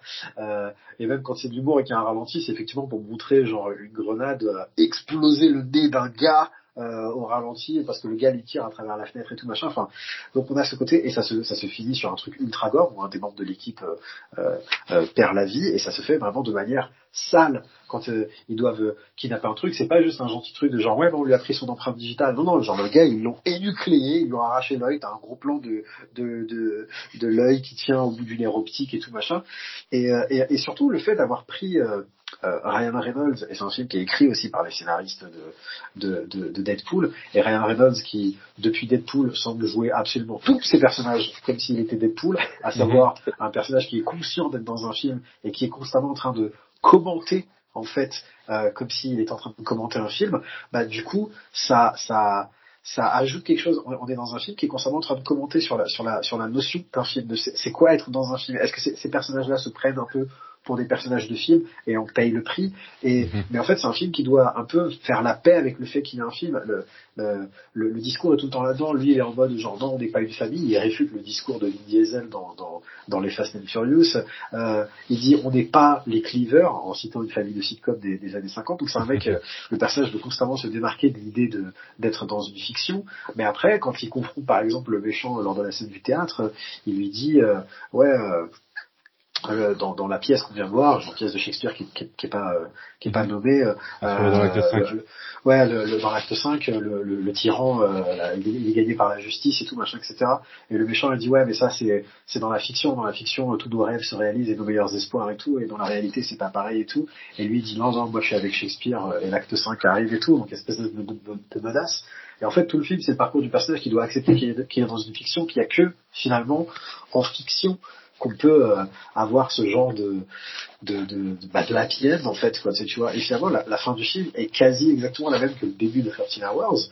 Il y a un tyran qui est délogé et tout machin. Sauf que là ça se fait sur coup de musique pop avec un montage machin ça et tout. Donc il y a une espèce d'acceptation que là on est vraiment dans un film dans une logique de film. C'est pas exactement euh, l'entreprise de The Island ou de Pain and Gain que j'écrivais tout à l'heure, où il remettait un peu en question son imagerie, mais ça reste Michael Bay qui fait un film sur le cinéma en fait, ça, qui fait un film sur le fait qu'il que il y a que dans les films que ça peut se passer comme ça. Au départ, je vous mets en contraste fiction et réalité et après c'est genre on accepte qu'on est dans une fiction. Il fait la paix il fait la paix avec ce truc là il fait la paix avec le fait que bah, dans le monde réel ça se passe pas comme ça. C'est marrant parce que ça trouve un peu des échos mhm. des échos avec ce qu'il disait de la situation en Ukraine euh, récemment. Je pense qu'il est impliqué dans ces trucs là mais avec son point de vue d'américain euh, riche euh, machin de ça et tout. Et c'est un peu ce que fait le personnage de, de, du film. Et, et du coup c'est sans ça que je trouve un film je vais pas dire sous-estimé parce que voilà je pense pas que ce, au premier niveau de lecture c'est un film les scènes d'action sont cool. Narrativement ça laisse, ça laisse un petit peu à à, à, désirer. Je peux comprendre que Ryan Reynolds et les Gassin vont ressortir le même euh, numéro tout le temps. Mais après, je trouve ça intéressant de ce que ça raconte, encore une fois. Euh, c'est un peu du Bad Boys 2 avec du son. C'est du On sait de l'action, ça part dans tous les sens, n'importe quoi, c'est gore, etc. Mais mhm. euh, j'essaie de raconter quelque chose. J'essaie de dire quelque chose sur le fait que, sur la fiction et sur le rapport réel. Et quand, comme je disais tout à l'heure, moi, ce qui m'intéresse, et ce qui me fascine et qui m'interroge beaucoup dans le cinéma de Michael Bay, c'est ça, c'est quelle est la part de fiction et de réel, quelle est la part de, de cynisme et la part de sincérité, en quoi est-ce qu'il croit. Et du coup, c'est intéressant de voir au bout de presque, c'était son quatorzième film, euh, bah, un peu son, son, son propos, sa, sa déclaration qu'il avait à faire sur le, son rapport à la fiction. Je trouvais ça assez, euh, assez intéressant. Hmm. Moi, ce que je trouve con, c'est si idée de franchise y avait, euh, il aurait pas fallu aller chez Netflix, quoi, parce que Netflix, c'est pas, c'est pas un studio normal. Ils font rien, euh, ils font tout à perte, quoi. C'est une, machine, à perdre de l'argent, Netflix. Ils produisent, un truc et ils rentabilisent pas. Du coup, c'est quasiment, c'est quasiment mordre. Ouais, mais ils veulent, ils veulent des franchises ou euh, ils, veulent, Enola Holmes, tu vois. Le truc où le rapport coût, enfin, nombre de vues sur coût est intéressant par rapport à, Enfin, Enola Holmes 2, euh, c'est pas euh, Six Underground, je pense, dans le budget, tu vois. Et, euh, et au niveau des vues, si ça rapporte 10 fois moins, ça aura au moins, de toute façon, coûté bien plus de 10 fois moins. Et je pense qu'un truc comme ça, tu le files à... Alors Paramount, je sais pas sa relation avec Paramount, puisque Transformers, c'était chez Paramount, il me semble. Mais Paramount Universal, qui sont des trucs qui ont besoin de franchise et qui, pour un gain pas forcément énorme, mais, mais un gain quasiment assuré, pourraient s'engager, tu vois. Après, je je sais pas si euh, ce que je vais dire euh, te, dément tes propos parce qu'au final, à chaque fois ils annoncent et finalement on n'a pas forcément vu d'autres. Mais tu vois, ils ont annoncé une suite à Red Notice, ils ont annoncé une suite à, à The Greyman le film des, des, des, des Russo, qui est un film pendant lequel, en regardant, j'ai sans cesse pensé à Six Underground en me disant avec pas vu non plus, mais est-ce que c'est ah, cher ça? Est-ce que ça coûte cher Ah oui, oui, ça coûte, ça coûte aussi cher, voire plus cher que Six Underground. Et justement, moi, c'est ce qui m'avait. Ouais, ouais. Moi, je me disais, genre putain, mais ça vaut même pas ce que Michael Bay a fait avec 30 millions avec Ambulance, en fait, quoi. Tu sais, tu vois. C'est parce qu'en plus, dans ces deux films-là, il y a des plans tournés au drone comme dans Ambulance, et c'est clairement pas euh, le même savoir-faire euh, derrière et tout, quoi, tu vois. Et, et, et donc, justement, je pense que justement, l'un des problèmes de Netflix, c'est que contrairement à toutes les majors tous les studios, eux, ils n'ont pas de licence. Donc, déjà au départ, c'était cool parce que ça voulait dire que bah, c'est un des derniers endroits où on peut voir des blockbusters euh, qui sont des original IP, mais au final, ils ont envie de se créer des franchises parce qu'ils n'en ont pas. Donc c'est pour ça que des fois, ils rachètent des trucs tu vois. Genre ils te font des séries Resident Evil et des séries euh, Cowboy Bebop et des et machin ça et mhm. tout. Et ça viendra en cinéma. Et comme tu l'as dit il y a Enola Holmes. Et en France un budget beaucoup beaucoup beaucoup beaucoup inférieur il y a les balles perdues. Euh, mais, euh, mais mais je pense qu'ils ont envie de se créer des franchises. Et je pense que si ça avait fait plus de vues ça ça n'en a sûrement pas fait euh, suffisamment. Après les arcanes les, les, voix de Netflix sont impénétrables et tu sais jamais euh, c'est quoi un succès, tu sais jamais quel est la, comment ils calculent les trucs et je t'avoue que je ne suis pas particulièrement intéressé d'essayer de savoir euh, qu'est-ce qui est mesuré, est-ce que c'est les sept premières minutes vues ou est-ce que machin ça et tout, enfin bref. Peut-être que tu le vois effectivement quand, bah, trois ans après, ils ont toujours pas annoncé de 642 et ils en parlent pas. Je crois qu'ils ont même dit qu'ils en feraient pas, donc c'est qu'à ça veut dire que ça n'a pas suffisamment marché, quoi, tu vois. Mais tu vois, des trucs comme balle, balle perdue, en l'occurrence, je pense que c'est une bonne franchise pour Netflix. Oui, bien sûr, mais parce que comme tu dis, peut-être que là, c'est, c'est un moindre coût. Après, c'est, c'est à, à, échelle française, c'est, c'est, c'est, c'est un gros budget, tu vois. Le, le, le deuxième, il coûte. Euh, euh mais c'est un beau succès aussi. Qui le premier, ça et tout. Hein? C'est? C'est un beau succès aussi. Mais oui, oui, bien sûr, bien sûr, totalement. Ouais. Mais voilà, je pense que Six Underground, ça n'a pas marché et que ça aurait pu être une franchise. Après, d'un côté, je suis pas mécontent qu'il n'y ait pas de suite parce que si c'était pour voir euh, Michael Bay s'enfermer encore dans, dans une franchise, ça aurait pu vite, euh, vite, vite être saoulant. Et je suis très content du film qu'il a fait après. Quoi. Mais j'aurais été j'aurais été curieux de, du méchant du 2, tu vois, avec ce Turkménistan euh, qui veulent pas citer en l'occurrence, mais mais euh, ouais, ça aurait été j'aurais été curieux de de quel était le prochain méchant. Euh, c'est vrai qu'en plus oui, ça continue un peu le, le délire. Euh, cette fois, on bosse plus pour le gouvernement. Euh, justement, parmi les recrues de de, de, de, de les personnages de Ryan Reynolds, il y a un soldat déchu un soldat à qui des, les supérieurs ont dit non, tu ne tires pas, et du coup, le, les gens qui étaient censés protéger ont été explosés par un camion, et qui du coup est genre suicidaire. aussi. Et après, euh, ouais, voilà. Et donc du coup, il décide de, de, de, de rejoindre euh, la team de Ryan Reynolds, et donc de cette fois de se créer sa propre cause. Tu vois, c'est un peu la suite de Six Underground, un peu quoi, tu vois, de, de 13 Hours, où c'est, euh, je ne crois plus, je ne crois plus à la cause euh, vendue par mon gouvernement, je choisis ma Mais on est une famille. Mais exactement. Mais au-delà de, au-delà de, de, ça, et je pense qu'on finira là-dessus, euh, au-delà de, de, de, Netflix ou de Bay, je pense aussi que c'est Reynolds lui-même qui, est, qui a peut-être pas non plus poussé pour. Euh, je pense qu'il a tellement d'autres choses à faire que peut-être que lui aussi n'était pas non plus le, premier partant pour une suite à ce truc-là. Et c'est peut-être pas plus mal. Je trouve que le film de toute façon se tient très bien tout seul, euh, malgré toutes ses portes ouvertes. pour de, oh, clairement, clairement, il n'y a pas besoin, de, vraiment pas besoin en fait. C'est ça. Et du coup, tu m'avais tendu une, une, jolie perche, euh, Robert, euh, pour parler de, de, Ambulance, donc son, son, dernier film sorti en début d'année. Donc ça fait déjà quelques mois que j'embête euh, Manu pour, pour parler de, de Bay, parce que Ambulance était sorti en début d'année. Et puis finalement, on s'était dit qu'on allait attendre la, la sortie du, du, livre, ce qui nous semblait plus logique. et puis un peu quelques mois aussi de, pour digérer un peu ce, ce film-là que j'ai pas mal revu cette année, que je trouve vraiment très très réussi. Donc Ambulance qui suit deux voleurs qui sont obligés de, de, fuir dans une ambulance après un cambriolage qui a, qui a, mal tourné, avec euh, Jack Gyllenhaal, Yaya Abdul-Mateen II et euh, Gonzalez. Euh, qui, superbe casting, je trouve. Euh, les, les, trois fonctionnent très très bien. Euh, je vous avoue que, que après Six Underground et en plein boom Covid et tous ces films un peu huis clos avec des, des petits budgets, j'avais très peur de, de l'annonce de, de, de Ambulance à ce moment-là parce que je m'étais dit mince petit budget il y a que, on nous annonce que trois personnes au casting.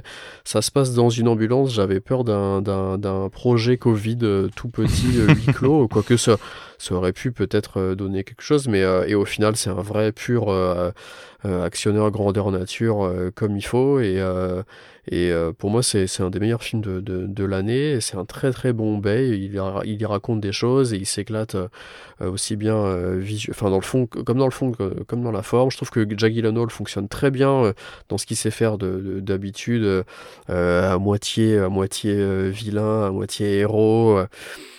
Comme il faut, ça marche très bien avec avec Bay et globalement c'est vraiment une chouette réussite ambulance je trouve euh, avec tous ces, expérimentations de nouveau, avec là les, plans en, drone dans tous les sens, euh, ce montage qui fonctionne très très bien, euh, peut-être encore plus que, sur Six Underground, même s'il y a moins de vrais moments de bravoure même, mais c'est plus quelque chose qui se passe tout le long du film, je trouve, qui, fonctionne comme ça.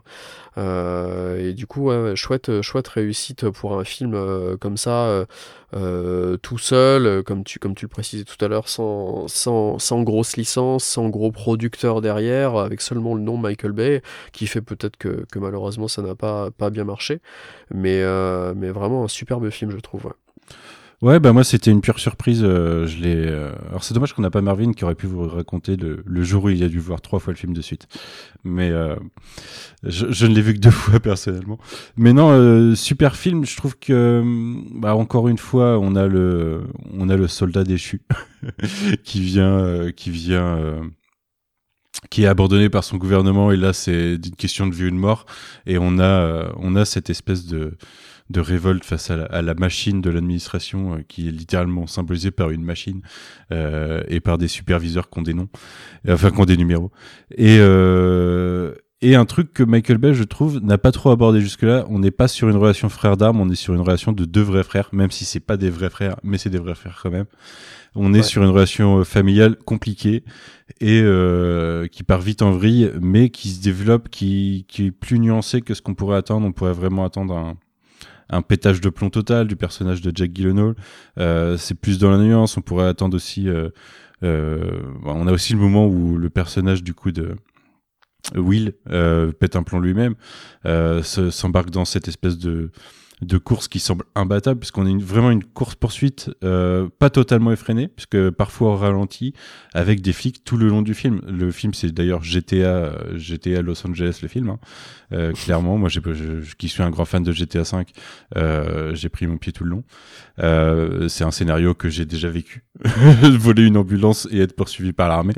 Mais euh, non à côté de ça euh, il fonctionne bien, il a le Elisa Gonzalez a le droit à un vrai rôle ce qui est pas toujours toujours le cas des femmes chez Michael Bay, encore une fois. Euh, son personnage est développé. On, il, inverse souvent les points de vue. Là, on est encore une fois euh, du côté de, on a envie que les méchants gagnent et que les gentils flics euh, perdent. et d'ailleurs, il va jusqu'à nous les, à nous les fusiller bien salement pour une bonne partie. donc les gens, finalement, d'un point de vue moral, le film est est totalement à contre-courant quoi. Enfin, il va il va vraiment dans le sens de des pourris. Je pense qu'il en plus il, nous met des moments euh, pour faire chialer Bob. Euh, je pense le flic à la fin qui pointe euh, Will en disant il m'a sauvé la vie au lieu de dénoncer. Je pense que c'est le moment où Bob il chiale dans le film. Euh, mais mais à côté de ça, il y a une pure action, il y a encore de la tension. Euh, je pense après 13 Hours, c'est quelque chose qui a dû lui plaire. c'est ça fonctionne très bien. Euh, le, huis clos au sein de l'ambulance, euh, bah ça, c'est un vrai moteur d'action, un vrai moteur d'émotion. Euh, je sais, sais, pas quoi trop dire. Dans l'action, en fait, il est, c'est pas son plus éclatant, mais mais il est plutôt intense dans le braquage. Cette espèce de géographie de la ville et même des bâtiments où tu sais pas trop, t'as pas, ils sortent d'un côté de la banque, euh, t'as l'impression qu'ils sortent d'un stade, tu sais plus trop où ils sont. Tu, tu sais que c'est un Los Angeles que toi tu connais pas parce que c'est c'est le Los Angeles que, que, que vivent les gens qui habitent là-bas quoi. C'est pas celui que tu vois d'habitude à la télé. Tu vois des petites rues, tu vois des petits trucs comme ça. Non, euh, j'étais impressionné parce que, en fait, c'est pour moi, ça fait une petite trilogie avec Certain Hours et Pain and Gain, quoi, la trilogie du Michael Bay 2010, euh, autre que Transformers. Et pour l'instant, ce qui nous montre, c'est mieux que les années 2000 pour moi.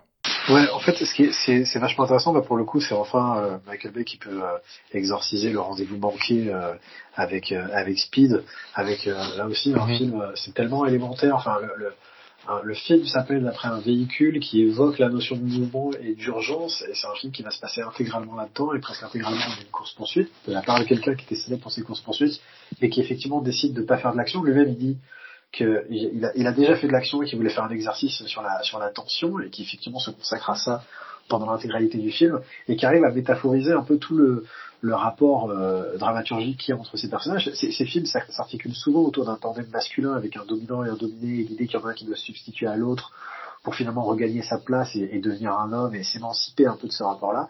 Et cette fois, il l'adresse frontalement la, la, la toxicité d'une telle, d'une telle relation. Comme tu dis, cette fois, ce sont des frères, certes adoptifs, adoptifs mais, mais des frères quand même. Et il y a, y a vraiment cette, cette, cette nécessité de devoir s'émanciper de la toxicité du rapport. je trouve ça super, super intéressant qu'il attaque frontalement ça. C'est presque un anti-bad boys à ce niveau-là. C'est une réfutation d'un peu tous ces, tous ces films, toutes ces, toutes, ces dynamiques masculines qu'il a pu avoir.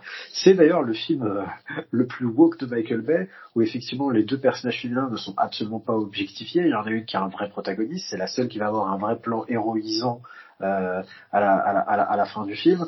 Euh, L'autre personnage féminin, il n'est pas objectifié du tout, il n'est pas non plus juste traité comme un sidekick comique, mais comme quelqu'un de, de compétent. Euh, les flics sont montrés aussi un peu comme des comme des comme des enfoirés. Euh, le, euh, il y en a un qui est gay. Il y, a, y a un, personnage qui est gay et c'est absolument jamais joué pour la blague. J'ai eu très peur au départ quand c'est un truc de thérapie de cool. Je me suis dit aïe aïe aïe, je vois venir les blagues à la Bad Boys 2 et pas du tout. J'étais vraiment épaté. Enfin, il y a vraiment une évolution en fait de, de Michael Bay vers quelque chose de, de différent. On est, on pour moi, est cette, dans cette scène-là, c'était une note d'intention pour moi, de dire. Euh, ouais. Euh, euh, on peut montrer autre chose et, euh, et, on peut ne pas en rire aussi quoi. Non, c'est ça, absolument. C'est vraiment, c'est vrai, c'est vraiment assez fort et tout. Moi, pour, pour le coup, j'avais pas peur quand le projet a été annoncé. J'étais très curieux de le voir faire un tel exercice. Il avait été à, attaché un temps juste avant Pearl Harbor justement à à Faute Game, qui a finalement été fait par Joel Schumacher, qui est un film que j'aime que j'aime beaucoup, qui est pour moi un des rares euh, très bons films de Joel Schumacher, et, euh, et qui est pareil, qui est un huis clos, donc dans une qualité iconique. J'aurais été fou de le voir euh, faire ça à l'époque et tout machin. Peut-être qu'à l'époque il n'avait pas la maturité pour le faire, parce qu'il était question qu'à un moment donné ça sorte de la cabine, et je me suis dit oh là là, erreur. Là cette fois il, s'engage complètement dans le truc, il le fait, il reste euh, rigoureux jusqu'au bout, et effectivement je trouve que c'est une course frénétique assez folle. Tu te dis quand est-ce que cette ambulance va s'arrêter, quand est-ce que ce rapport toxique entre les deux personnages va s'arrêter? Et au milieu, effectivement, il y a beaucoup d'humour et, et enfin, le personnage de Gyllenhaal qui est, juste oufissime, qui, qui, est génial à regarder. Et effectivement, il y a des trucs d'action. bah, vraiment 100% Michael Bay. Michael Bay, c'est quelqu'un qui favorise beaucoup le chaos dans l'action plutôt qu'à la géographie euh, euh, soigneusement euh, représentée. Et, et, il, te, il te sort une scène de, de, de, de braquage, enfin de post-braquage, évasion dans la rue. on dirait, on dirait hit version version cauchemardesque. En fait. et, il y a un, il y a un petit côté Michael Mann et pour moi il y a un gros côté Tony Scott dans Ambulance aussi. Ouais, clairement. Je pense que c'est vraiment le, le, les deux les deux références majeures de ce de ce ça fait beaucoup penser à euh, Unstoppable et donc euh, et donc à Hit et de manière générale au cinéma des années 90 mhm. au cinéma high concept qu'il pouvait y avoir euh, euh, à l'époque comme, comme, Speed qu'on que, qu'on a cité tout à l'heure c'est aussi son film qui, qui qui retouche le plus à son esprit Bad Boys premier du nom pour moi aussi. Ouais, c'est ça, et puis c'est du retour vraiment à vue dure, il n'y a que deux plans avec des images d'un certain films, qui d'ailleurs se voient, et lui-même il n'en est pas très content, enfin c'est, il a essayé vraiment d'être très euh, puriste et vériste dans son approche de ce, de, ce film avec encore une fois le, cœur, le corps revenu au cœur de l'action, littéralement, avec ce, cet otage flic blessé au milieu, euh, qui, euh, qui est un peu l'épée de Damoclès et le compteur qui tourne constamment pour eux avec le fait que est-ce qu'ils vont réussir à s'en sortir ou pas. Non, c'est c'est vraiment un putain d'exercice de style, un renouveau, de se dire que voilà, il peut encore aujourd'hui, avec un budget de 30 millions, te sortir un tel spectacle qui soit pas que de l'action, qui soit un exercice de tension, et, euh, et qui en plus continue de, de raconter quelque chose et de raconter les thématiques de Michael Bay. Euh, comme tu l'as dit, il est encore question de soldats, de mecs abandonnés par son gouvernement, comme je le disais, de figures euh, d'adoption, de, de, de, de tandem où il faut s'émanciper. Enfin, et je trouve ça, ouais, voilà, je trouve ça vraiment très très fort qu'il ait réussi à faire un truc complètement différent de, de Six Underground. Et, et ben un peu comme Manu, moi je suis très content. J'ai de l'affection pour les Transformers, je trouve beaucoup de choses, mais c'est un peu des films pour lesquels je remercie le, le principe de chapitrage sur les Blu-ray, parce que comme ça je peux aller directement dans ce qui est intéressant. Mais, euh, mais ce qu'il a fait euh, hors des Transformers, euh, et finalement ce qu'il fait de plus de, de, de, plus intéressant quoi. Et, euh, et Ambulance, ouais voilà, c'est un film qu'il a tourné euh, presque, enfin pas par hasard, mais tu vois, il, il développait un autre film qui était un beaucoup plus gros film et qui, qui, qui traînait à se, à, se, à se monter. Et justement, en plein Covid, il a voulu faire un truc qu'il pouvait faire au vu des restrictions. Et a trouvé Ambulance et ça donne un de ses meilleurs. Enfin, pour moi, c'est top 5, top 5 Michael Bay, quoi. Ok, merci. Et euh, puis c'est c'est un film comme on en voit peu en ce moment, je trouve. Euh, alors ce serait un tout autre sujet, mais euh, on voit plus de, de, de films d'action de, de ce genre-là ces dernières années. Je bah, trouve, en fait, on voit plus de, de de entre le blockbuster et le film indé, quoi. Le film moyen budget, on n'en voit plus beaucoup. C'est ça.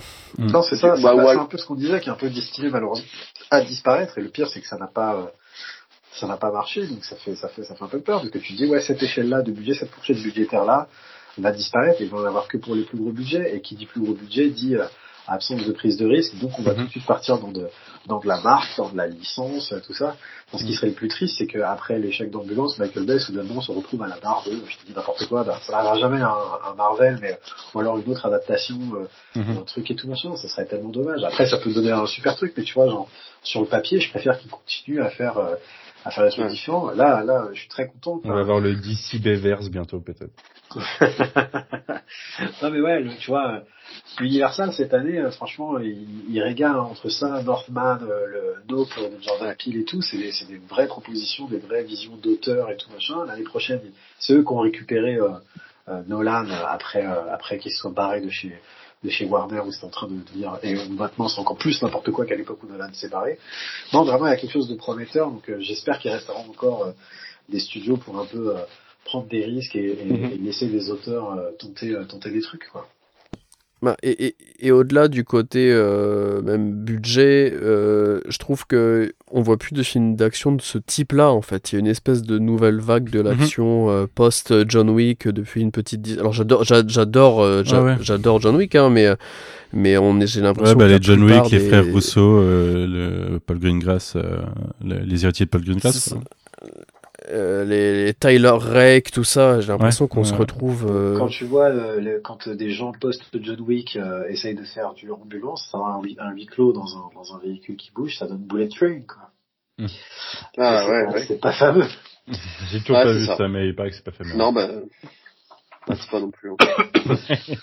non, c'est ça. Aujourd'hui, le cinéma d'action, en fait, malheureusement, a, a, été obligé de se greffer à d'autres genres. Le genre dominant, c'est le genre du super-héros, mais effectivement, mm des films d'action hors franchise, bah finalement même John Wick est devenu une franchise et John Wick essayait de renvoyer un petit peu justement un cinéma un peu à les 90 de ah, c'est devenu une hyper franchise même mais euh, ouais, ouais, mais c'est mais c'est euh, c'est pas c'est pas très c'est pas très réjouissant. Et effectivement tous les postes de John Wick sont pas euh, ouais comme tu disais Tyler Rake tout ça enfin et, et, même ce que font les les, les Russo enfin c'est ça qui est c'est assez euh, redonnez-nous Gareth Evans au cinéma un petit peu là. Ouais Ouais, par exemple, ouais. Ou, euh, ou aller voir euh, Balle perdue. Hein. C'est vraiment deux chouettes films aussi. Euh. Mais je pense, je, je, pense et, et, moi le premier, hein, qu'on est maintenant formaté pour aller voir Marvel Studios au pâté et puis Alex Garland et Quentin Dupieux au cinéma indépendant du coin, quoi. Et puis le truc du milieu, tu le télécharges quand il sort parce qu'il sort 45 jours plus tard. Ouais. Ouais, malheureusement. Ouais. Parce que moi, en l'occurrence, j'ai loupé Ambulance au cinéma, quoi. Parce qu'il était que en VF, du coup, je l'ai téléchargé quand il est sorti. Salaud Désolé. Il était que en VF, putain, un Michael Bay que en VF à Nantes. Et ça, c'est n'importe quoi. Euh, bah, je pense qu'on va pour parce que bon bah apparemment de, de, de, de, ces futurs projets, euh, il était question il y a encore pas très longtemps d'un projet euh, à moitié cinéma, à moitié jeu vidéo, si je ne dis pas de bêtises, qui s'appelait le Black Five, mais je, je sais pas trop. Projet développé d'après une idée à lui, ce qui est assez euh, assez assez ouf. Enfin, je suis très curieux de voir et effectivement développé conjointement pour être un jeu vidéo et un et un film. C'est le fameux film justement qu'il avait du mal à monter parce que trop gros et, et donc euh, pour lequel il s'est rabattu sur Ambulance. Et donc techniquement c'est toujours été son, c'est toujours censé être son prochain film. Et l'autre projet euh, dont on est au courant, c'est euh, Robopocalypse, donc qu'il a récupéré, qui est une adaptation d'un livre euh, qui devait être à la base porté produit par, Spielberg. et donc qui sera produit par Spielberg. Et je, moi, pour ma part, déjà à l'époque où c'est Spielberg qui devait le faire, je, je le sentais pas parce que pour moi ça, ça me paraissait vraiment être une redite de de films qu'il avait pu faire ou produire entre euh, la guerre des mondes, mais aussi justement les, les Transformers, un peu Minority Report, euh, euh mais aussi euh, l'œil du mal là de, de, de DJ Caruso avec Shia, avec Shia Et c'est un peu pareil pour Michael Bay, c'est-à-dire que pour moi il a, il a un peu déjà fait ce film-là entre entre entre The Island et, et, les Transformers, refaire un film de SF parano avec des robots et tout machin, je suis là genre bon, est-ce que justement t'as pas t'as pas envie de faire quelque chose d'autre quoi, tu vois? C'est quelqu'un qui a quand même, à part les Transformers où ils sont fermés, quelqu'un qui a toujours voulu faire des choses différentes. Et même là, il a dit j'en ai marre de faire de l'action et qui fait ambulance. Enfin, ça, je trouve ça dommage. À l'époque où il avait proposé euh, Die Hard 4, et il avait refusé parce qu'il dit je l'ai déjà fait, tu vois. Il n'avait pas besoin de refaire exactement la même chose et tout. Donc je trouverais dommage en fait qu'il tombe dans la dans la redite. Je suis beaucoup plus intéressé, même si on, on sait on sait quasiment rien du truc, de Black Five qui est décrit comme un film de gangster un peu loufoque. Donc je suis assez curieux. Ouais, et puis Robopocalypse, euh, on n'en entend plus parler, c'est peut-être euh, tombé aux oubliettes. Hein. Bah, ils en parlaient encore dans, dans une interview avec Le Point, euh, justement pour la sortie d'ambulance, donc visiblement c'est encore d'actualité. Ah, ok, effectivement, tout peut changer. Euh, voilà, enfin, ambulance ça a débarqué euh, comme ça, hein, tu vois. Black Five, ça a été annoncé quasi en même temps que Six Underground, et finalement ambulance arrive avant, donc c'est souvent comme ça, c'est un peu des projets qui débarquent de nulle part, donc on verra bien. Mais heureusement, c'est quelqu'un qui enchaîne tout le temps, il y a rarement eu plus de de deux ans entre deux de ces films, donc euh, je pense qu'on devrait assez vite euh, apprendre ce qui, ce, qui, ce qui nous prépare. Ok, merci. Et eh ben, vous pouvez retrouver quasiment tous les films de, de, de Bay aujourd'hui sur les plateformes euh, entre Prime, Disney Plus et, et, Netflix. Ça, c'est chouette. Il y a quasiment tous ces films de, de dispo euh, aujourd'hui. Euh, parce que la plupart du temps, sur les podcasts qu'on propose, euh, les films sont, sont pas disponibles sur les plateformes. Ouais, c'est compliqué les droits. Pour cela. On espère qu'on aura pu vous faire découvrir certains films. Hein. Encore une fois, Pain and Gain ou 14 Hours, foncez. Et puis, ben, vous pouvez retrouver euh, le, le, le, livre de, de, de Robert, euh, donc euh, ce mardi 6 décembre, Michael Bay, La fin de l'innocence, dans votre librairie. je suis très curieux de, de, découvrir ça aussi. Et puis. C'est chez Hardvark, c'est ça? Je pense que c'est chez Hardvark, ouais, c'est ça. Hardvark édition, ouais, exactement. Et je pose la question honnêtement sans connaître la réponse. T'as un, un autre bouquin prévu du coup ou pas? Pas du tout. En fait, euh, l'une des raisons pour lesquelles, euh, comme je disais tout à l'heure, c'est que vraiment, je me suis dit, euh, c'est un, un, sujet sur lequel il n'y a pas, il y a, il y a, rien qui a été fait. Il existe deux livres euh, plus ou moins auto-publiés aux États-Unis. et, et, que j'ai lu, un qui est relativement superficiel et l'autre qui au contraire est très pointu mais plus dans une approche socio-économique et qui est une thèse une thèse universitaire et qui a été éditée par l'université de Chicago.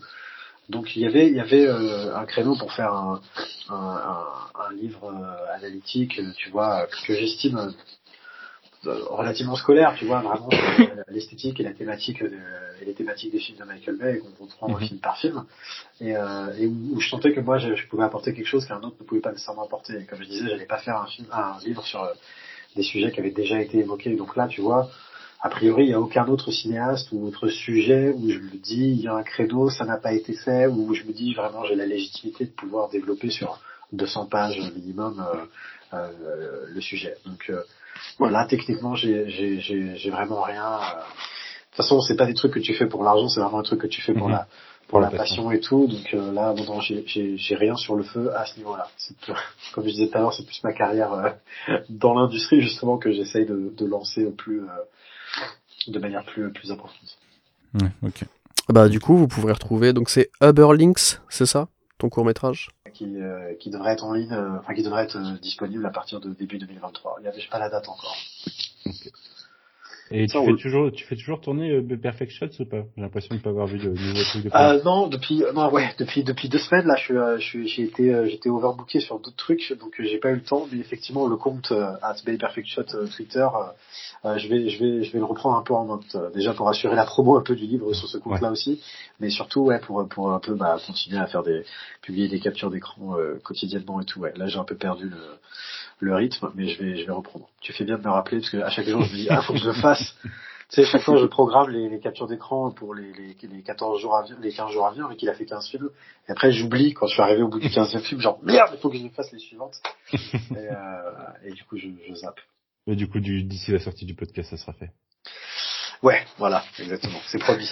Vous pourrez, dès fin, après écouter ce podcast, vous pouvez aller vous abonner à At Perfect Shot et, euh, et comme ça, vous aurez, vous aurez des, images de, de, Michael Bay dans votre timeline euh, chaque jour. Mm. Eh ben, merci beaucoup à, tous les deux et merci beaucoup Robert d'avoir accepté notre invitation. Hein. Ah, merci, merci à vous, hein. merci à toi. Et puis ben, on se donne rendez-vous un de ces quatre hein, pour parler d'un, d'un, autre bay ou d'autre chose, hein, si t'as envie. Hein. Bah de toute façon, nous on se retrouve dans une dizaine de jours pour parler du prochain Dupieux, avec Guigui. Et ben merci beaucoup, et puis ben bonne fin de journée, bonne fin de soirée. À bientôt. Salut. Salut. Salut.